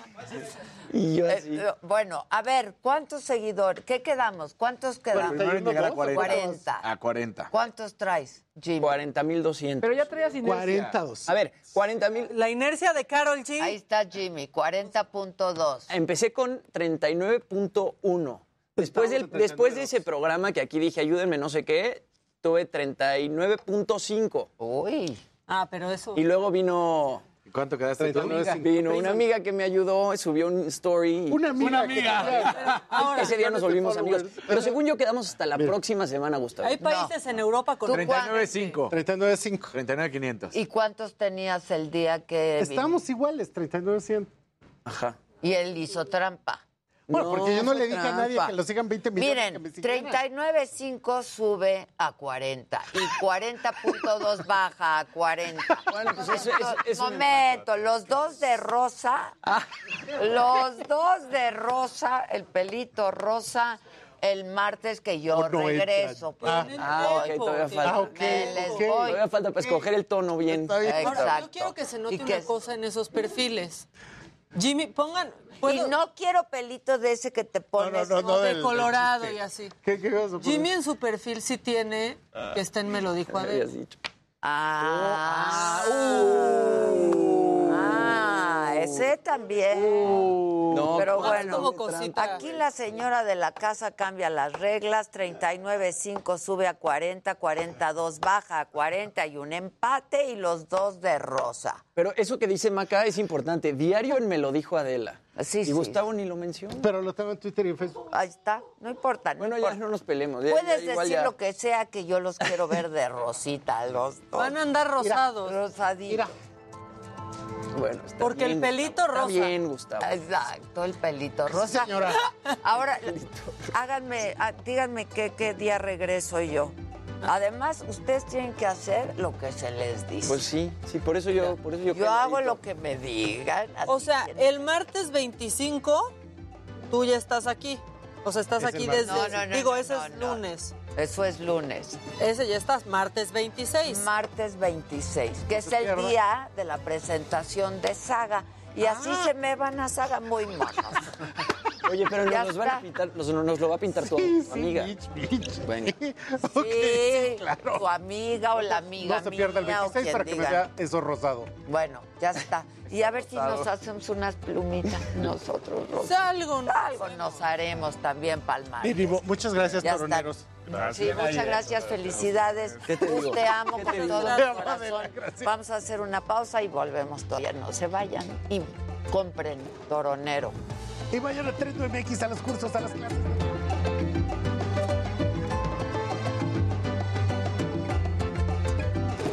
A ver, yo quiero saber, ahorita me marcan y me dicen que tienen en existencia, Ah, ¿no? pero perdiste También te queríamos También. hacer un regalo. Sí, de- Ay, ¿Los muchas torochón de, to- gracias. todos los números? ¿Perdón? Ah, ¿El pues el de todos los números? Tenemos El cincho. El cincho, ¿no? a el armadillo. Digo, Sí, sí, ese están bien cool. increíble. Tal vez sea- Sí, bien, bien Ese cool. está re bonito y es ¿Los tenis? Ese armadillo tiene ganas de ser amigo de tu osito. ¿Es verdad? Maca, feliz cumpleaños. Ay, qué lindo. No, no muchas me gracias. queda, ¿eh? No ajusta. ¿Te lo mandamos? Más grande. Trajimos pocos, pero Ya estás. Ahí me lo mandan. Ah, está chiquito. Eh, Está, está chiquito. ¿Te dio frío? Un poquito más. Ahí está. Para que Están entre padrísimas esas, ¿eh? Qué bárbaro. mil gracias. Claro. Muchas gracias. ¿eh? Muchas gracias. Que me manden qué hay para hoy. Puedes saludar. Feliz Ese Lo de la vaca sí es está en serio. tienes, Sí los queremos. el vino medida. El, el que es 36. el croco es de charol, claro. de charol ese. Igualmente. Y el color vino. ¿No? Perfecto. Nada más, no, pero díganme si lo tienen No, hecho. no, no está eh, Ah, no está hecho. disponible, pero te lo podemos hacer. Era para llevármelo a mi vacación, Ah, pero bueno. vale. Entonces, más bien díganme, te amo. Te amo, no me digan me veo distante. ¿Cuál distante? No, ya sé. Estoy madreado. Ay, qué lindo. Muchas Pero gracias. pronto, en cuanto lo tengamos, te, Me te avisan. avisamos, ya Y ahí Las vacas ya quedamos, sí. Va, Ya claro. está, segurísimo. Sí, XS. gracias. Y ese. Perfecto. Nada más de la manga se las hago un poquito más corta para que no le- Exacto. O mira, ¿eh? Luego también se queda padre. Tú, como quieras. Gracias. Muchas gracias. Bye bye. Que les vaya muy bien. eh. Hasta Bye. luego. Gracias. Muchas gracias. ¿Cómo están? Hola, ¿qué tal? Hola, hola, hola, hola. ¿Quieres que, me, que ponga acá la bolsa? Gracias, mami. Oigan, gracias. Hola, Clau. Por ti. ¿Tenis o jeans? Bien, ustedes. Ah, yo son los que uso. O sea, muy bien. In a good way. un par, porque no me... Está bien, eso lo tomo como algo bueno. Hola. Hola, Kat. Desde la jefa. I love you. Yo también. ¿Cómo, estás? Bien, me voy a Madrid. Estoy muy contento. ¿Cuándo te vas? El viernes. Yo me voy a París. Ay, qué padre. ¿Cuándo? El mañana. Qué increíble. Muero por volver a ver. Ay, sí, ya. Bien, tengo unas ganas de ir. Yo voy a Madrid. Yo también. Qué padre. Es que Hay que estar yendo. Sí, no hay que dejar de viajar si puedes. Sí, la verdad. Porque el, porque tiempo es más valioso que el dinero. Me voy seis días a París, tres a Londres. Ah, te voy a dar unos tips. Te voy a conectar con un padre. increíble en Londres si es que tengo chance. Ah, pues sí. Con uno de los que- del entourage de Jamiroquai. ¿Con quién vas? Pues, ¿Con Teres? Perfecto. Qué rico. Más rico. Perfecto. Sí. Ay, París y Londres. Es que yo tengo una prima que es actriz. Que sale, o sea, es actriz de, de stage screen. Ahora yo estoy chaparrita. En, en Londres. ¿Ya le, sí le subió? ¿No? Como, ahora sí yo estoy Es chaparrita. buena onda. Te voy a echar. Ah, está padre. A ver qué voy a ver. Sí. Quiero ir a ver algo en Londres. No sé qué. Yo la última vez que estuve en Londres, que fue justo antes de la pandemia, y me reenamoré de Londres porque ahí sí tenía mucho tiempo sin ir, vi una de John Malkovich. No, ¿cómo se llama? Pero está basada en lo de Harvey Weinstein. Él espectacular. Es que ese cuate Él es espectacular, porque además es Es que él. vive en De otro mundo. ¿Eh? Pero no sabes en qué buena. ¿Ah, sí? Malkovich. Malkovich, Malkovich. Es medio Que cuate. es precioso, Liz. Me encanta que digas es medio cuate. de Adela por toda Europa en toronero, ya dicen aquí. Que hizo una... hizo Ya no. un- una obra Que lo grabe, con él y con Diego. Que no se lo ¿Eh? Que Malkovich hizo una obra con Gael y con Diego. Ah, sí. Sí, yo claro. los entrevisté a los Claro, tres. ¿cómo se llamaba? Porque No, más claro. vinieron, ¿no? O sea, estuvo acá, yo la vi. Y una peli también, ¿no? Sí, y Yo esa soy película fan de John John Malkovich. John Malkovich, John es de las grandes. Que ya no nos queda tiempo. Pues de volada. 30 segundos. De volada, ¿eh? Ya me la quita, ya la saco.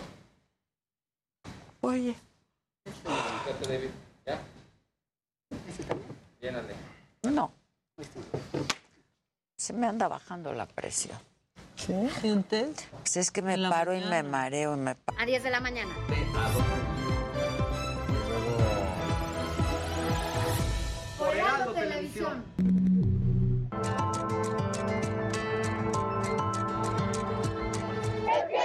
Amigos de Me lo dijo Adela, estamos ubicados en la zona del periférico, a la altura del Parque Naucali, en el perímetro de Naucalpan, en el Estado de México.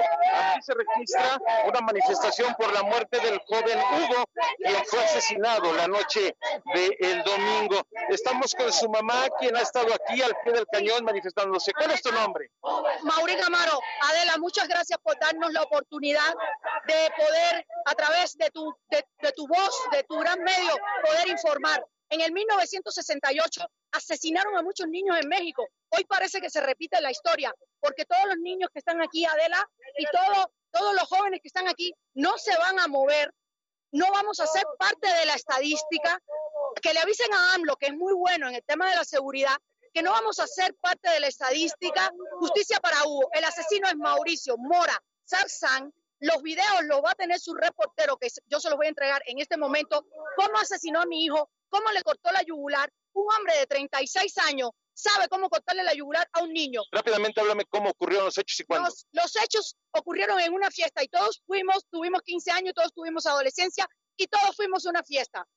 Con autorización de nuestros padres o sin autorización de nuestros padres fuimos a una fiesta.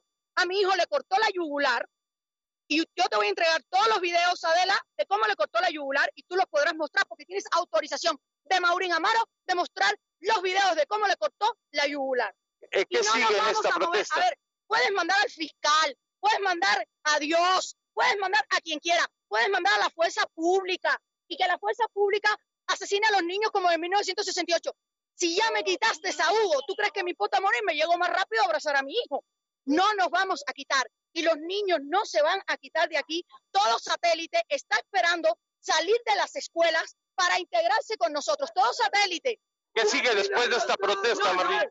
Sigue cuando detengan, los noticiarios muestren, cuando Televisa, Telemundo, Primer Impacto, el mundo entero, la ONU, quien sea, muestre al asesino de mi hijo detenido, solamente eso, no nos vamos, aquí vamos a comer, vamos a hacer del baño, y vamos a hacer todo, y si quiere AMLO asesinar a niños, como en 1968, ahora va a seguir pasando a la historia, porque aquí no nos vamos a mover. Gracias, amables, gracias. Pues amigos de Me lo dijo Adela, esta es la manifestación que se registra en estos momentos aquí en el municipio de Naucalpan, está en el periférico. Para nuestros amigos que salen de casa y van en dirección hacia la CDMX, hay que cruzar la vía Gustavo Vaz. Yo regreso, los micrófonos contigo, Adela. Nosotros, por supuesto, seguiremos al pendiente. Híjoles, qué cosa, ¿no? Qué desolador, la verdad. Te deja sin aliento. Y los videos escuchar son estas cosas. Híjole. terribles y se ve a este hombre clavando el vidrio en el cuello. No, no, no, no. Qué cosa. ¿Qué cosa más Y horrible? tiene razón la, la mujer, o sea, pues sí. imagínate. ¿Qué cosa más horrible? Qué cosa más horrible. Hoy decía que el noticiero estaba terrible, o sea, pura violencia, pura matazones, o sea, está terrible. ¿Y ustedes de qué quieren hablar? O sea, Oye, justamente eso estábamos pensando, ¿de qué vamos a hablar? La verdad es que...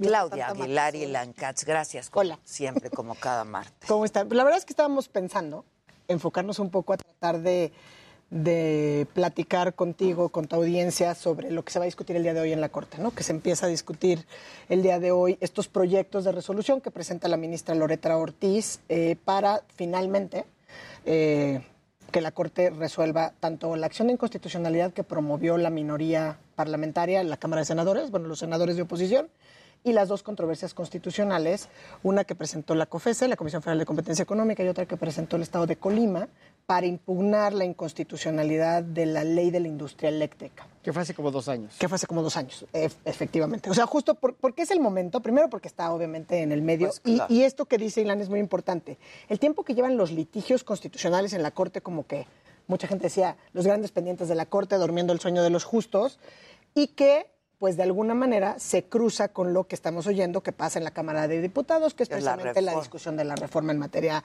digamos, energética y específicamente la eléctrica, ¿no? Es el mismo contenido, o sea, eso es lo que quisiera como que dejar para que no nos vayamos a las minucias legales, digamos, es el mismo contenido, tanto el de la reforma constitucional como lo que se pretendía hacer a través de una ley secundaria, es decir, la ley de la industria eléctrica. Que no era constitucional. Que no era constitucional, exacto. Entonces, ¿qué es lo que pasa? El primer intento del gobierno es Pasarla saco como- a través de una claro. reforma.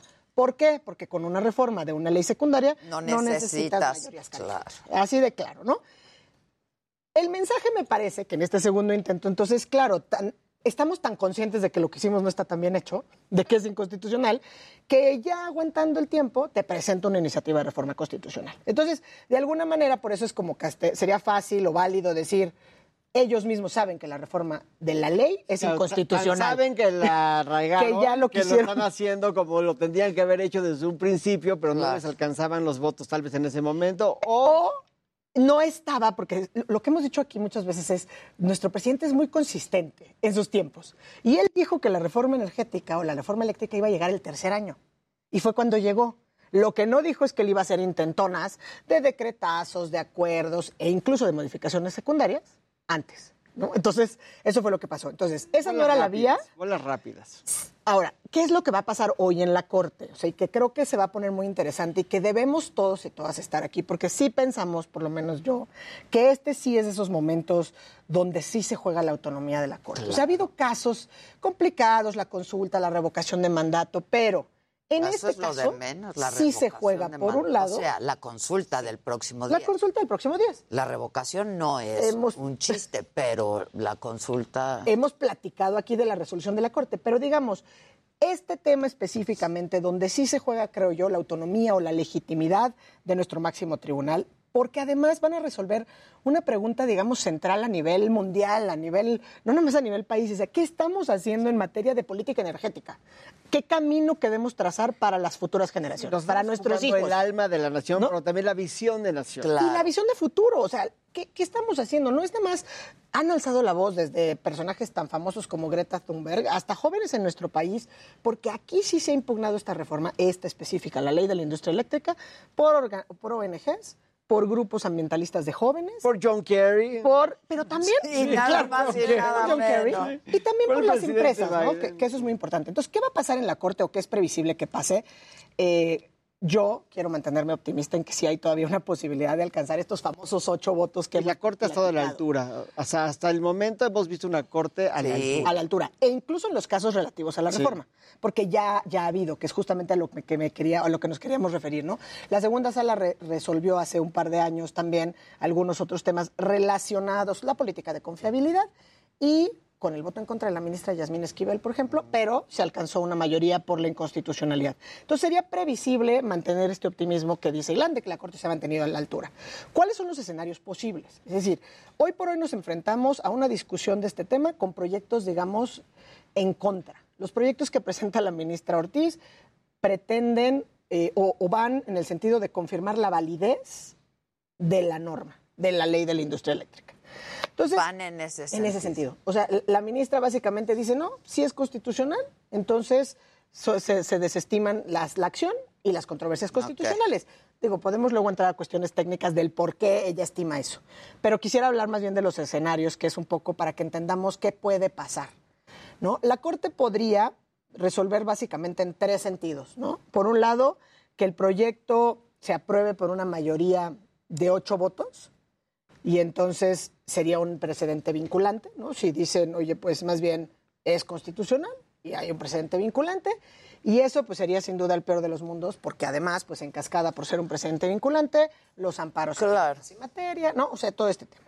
Ahora, lo que sería deseable es que se alcancen esos mismos ocho votos, pero en el sentido de decir que es inconstitucional. En el sentido contrario. En el sentido contrario. Por ahí estamos, yo creo que sí tenemos amplias probabilidades de que se alcancen esos ocho votos, ¿no? Y bueno, pues un intermedio que no, al- que no haya mayorías ni para un lado ni, para, para el otro, otro. ¿no? Digamos que nos quedemos sin estas mayorías calificadas de ocho votos, entonces que hagan que estos mecanismos se desestimen, pero que los amparos sigan teniendo su propio rumbo, ¿no? Entonces, eso me parece que es muy importante que hay que atendiendo y también seguir, ¿no? La Corte va a ir debatiendo temas muy técnicos, o sea, no se va a resolver como que facilito. Hay muchos temas, hay cuestiones centrales como certificados de energía limpia, eh, orden de despacho de la energía. Que los estamos mencionando muy por encimita, pero estos temas, o sea, eh, es, es como, o sea, es, es absurdo que, es- que, po- que tengamos que tratar temas tan importantes como los certificados de energía limpia, pero en el fondo lo que está pasando es que el gobierno por primera vez dice, tú no tienes ningún beneficio por ser una empresa más socialmente responsable. Antes, si eres una empresa, una empresa socialmente responsable Tenías y estabas beneficios, claro. o sea, no solamente estaba incentivado, sino altamente premiado. Claro. Hoy eso ya está fuera de la mesa y está visto muy mal porque el único y verdadero proveedor de la energía en este país va a ser la CFE. Y eso es, pues primero es sumamente ineficiente, pero no solamente ineficiente, sino vamos en contra de la marea. Y eso es yo creo que el punto... De la marea del mundo. Claro, o sea, no podemos ser un país moderno si no estamos alineados con el resto del mundo. Y aquí me lleva a una pequeña reflexión.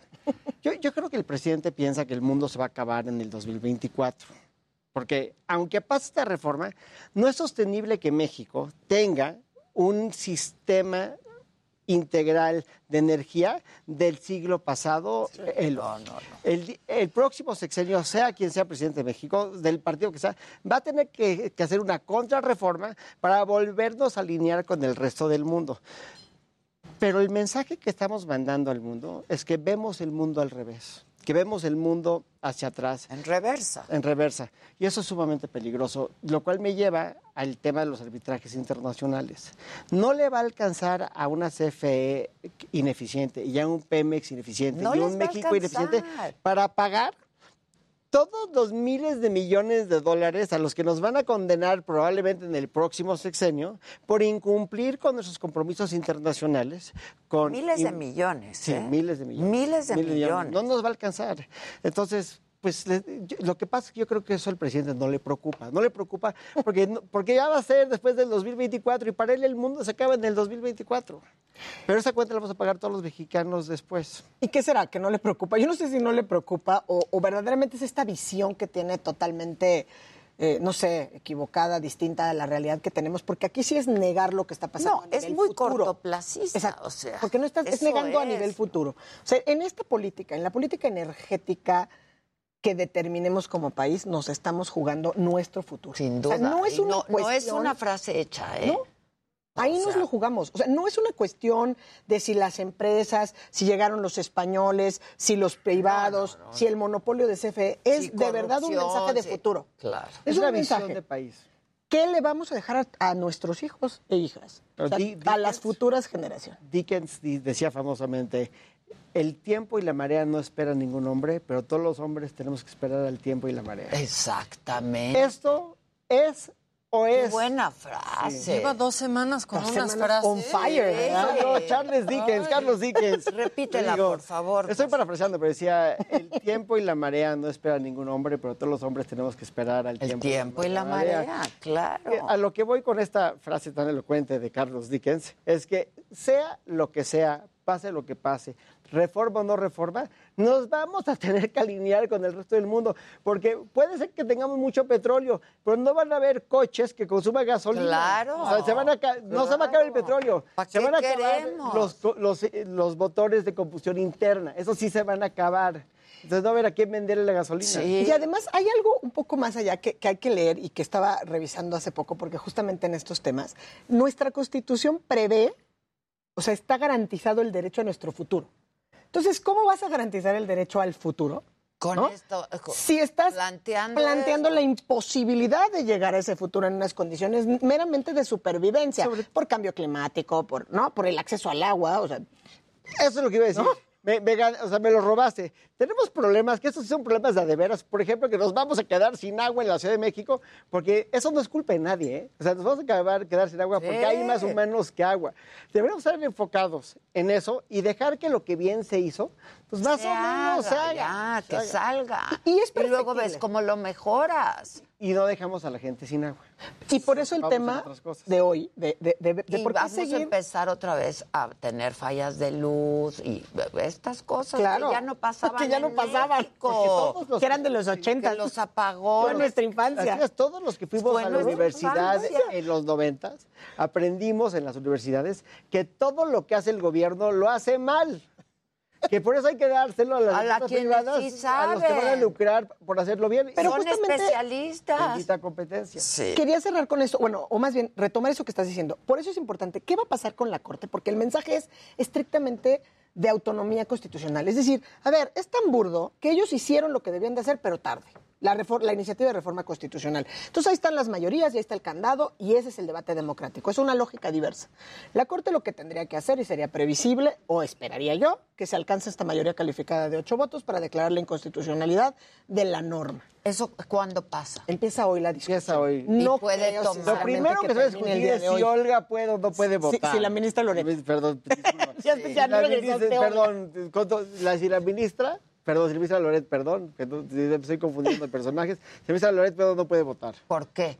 Porque como ella votó en un sentido que es igual que este proyecto, cuando era diputada, están diciendo, no, Ah, ya sabemos. Ya sabemos en qué sentido. Pero, pero yo no creo que, que no esté creo que esté impedida, ¿eh? Yo no creo que esté impedida. O sea, una cosa es lo que hizo como diputada y otra cosa es lo que va a hacer como Es ministra una de Corte. 500 y además lo que se está revisando es la ley de la industria eléctrica Claro. que se aprobó en la legislatura pasada. Tendría que no, ser impedida y tendría Y que que participar en la discusión con su proyecto y que se discuta. Pues sí. Pero otro punto muy importante que creo que sí finalmente esta salió. Al haber salido ayer los- la fracción del PRI a decir no vamos a acompañar esta reforma, pero además todos los de la alianza a decir, pero hacemos este planteamiento de 12 o 15 puntos de, de reforma para incluir, me parece que es Hoy hablé que con Marco buscando. Cortés y eso dijo, a ver, la alianza vamos a ir juntos, porque todavía hoy el presidente dijo, hay priistas, yo tengo datos que hay priistas que van a votar con nosotros. Pero ya salió el presidente del partido A a decir decir, que iban en conjunto y por lo menos se Nelson subieron. Que Nelson, Nelson Vargas. Vargas. sí. Ahora, la verdad es que lo que me parece muy interesante de esta postura de Marco Cortés y de ellos es que hay cuando menos 12 puntos donde dicen, a ver, reconocemos que existen errores, o sea, con todo Bromán es perfectible.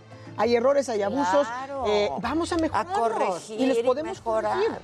Que eso sería la labor del legislativo. Entonces, creo que hay que estar al pendiente de lo que pasa con esto. Claudia. Aguilar, A ver la muchas gracias. Ilan Katz, que tengas un buen viaje, que lo disfrutes, descansen y nos vemos pronto. Nos, Nos vemos, vemos pronto. prontito. Bueno, nosotros todavía nos vemos mañana, 9 de la mañana, por este mismo canal. ¿A quién me lo dijo Adela? Gracias y hasta entonces.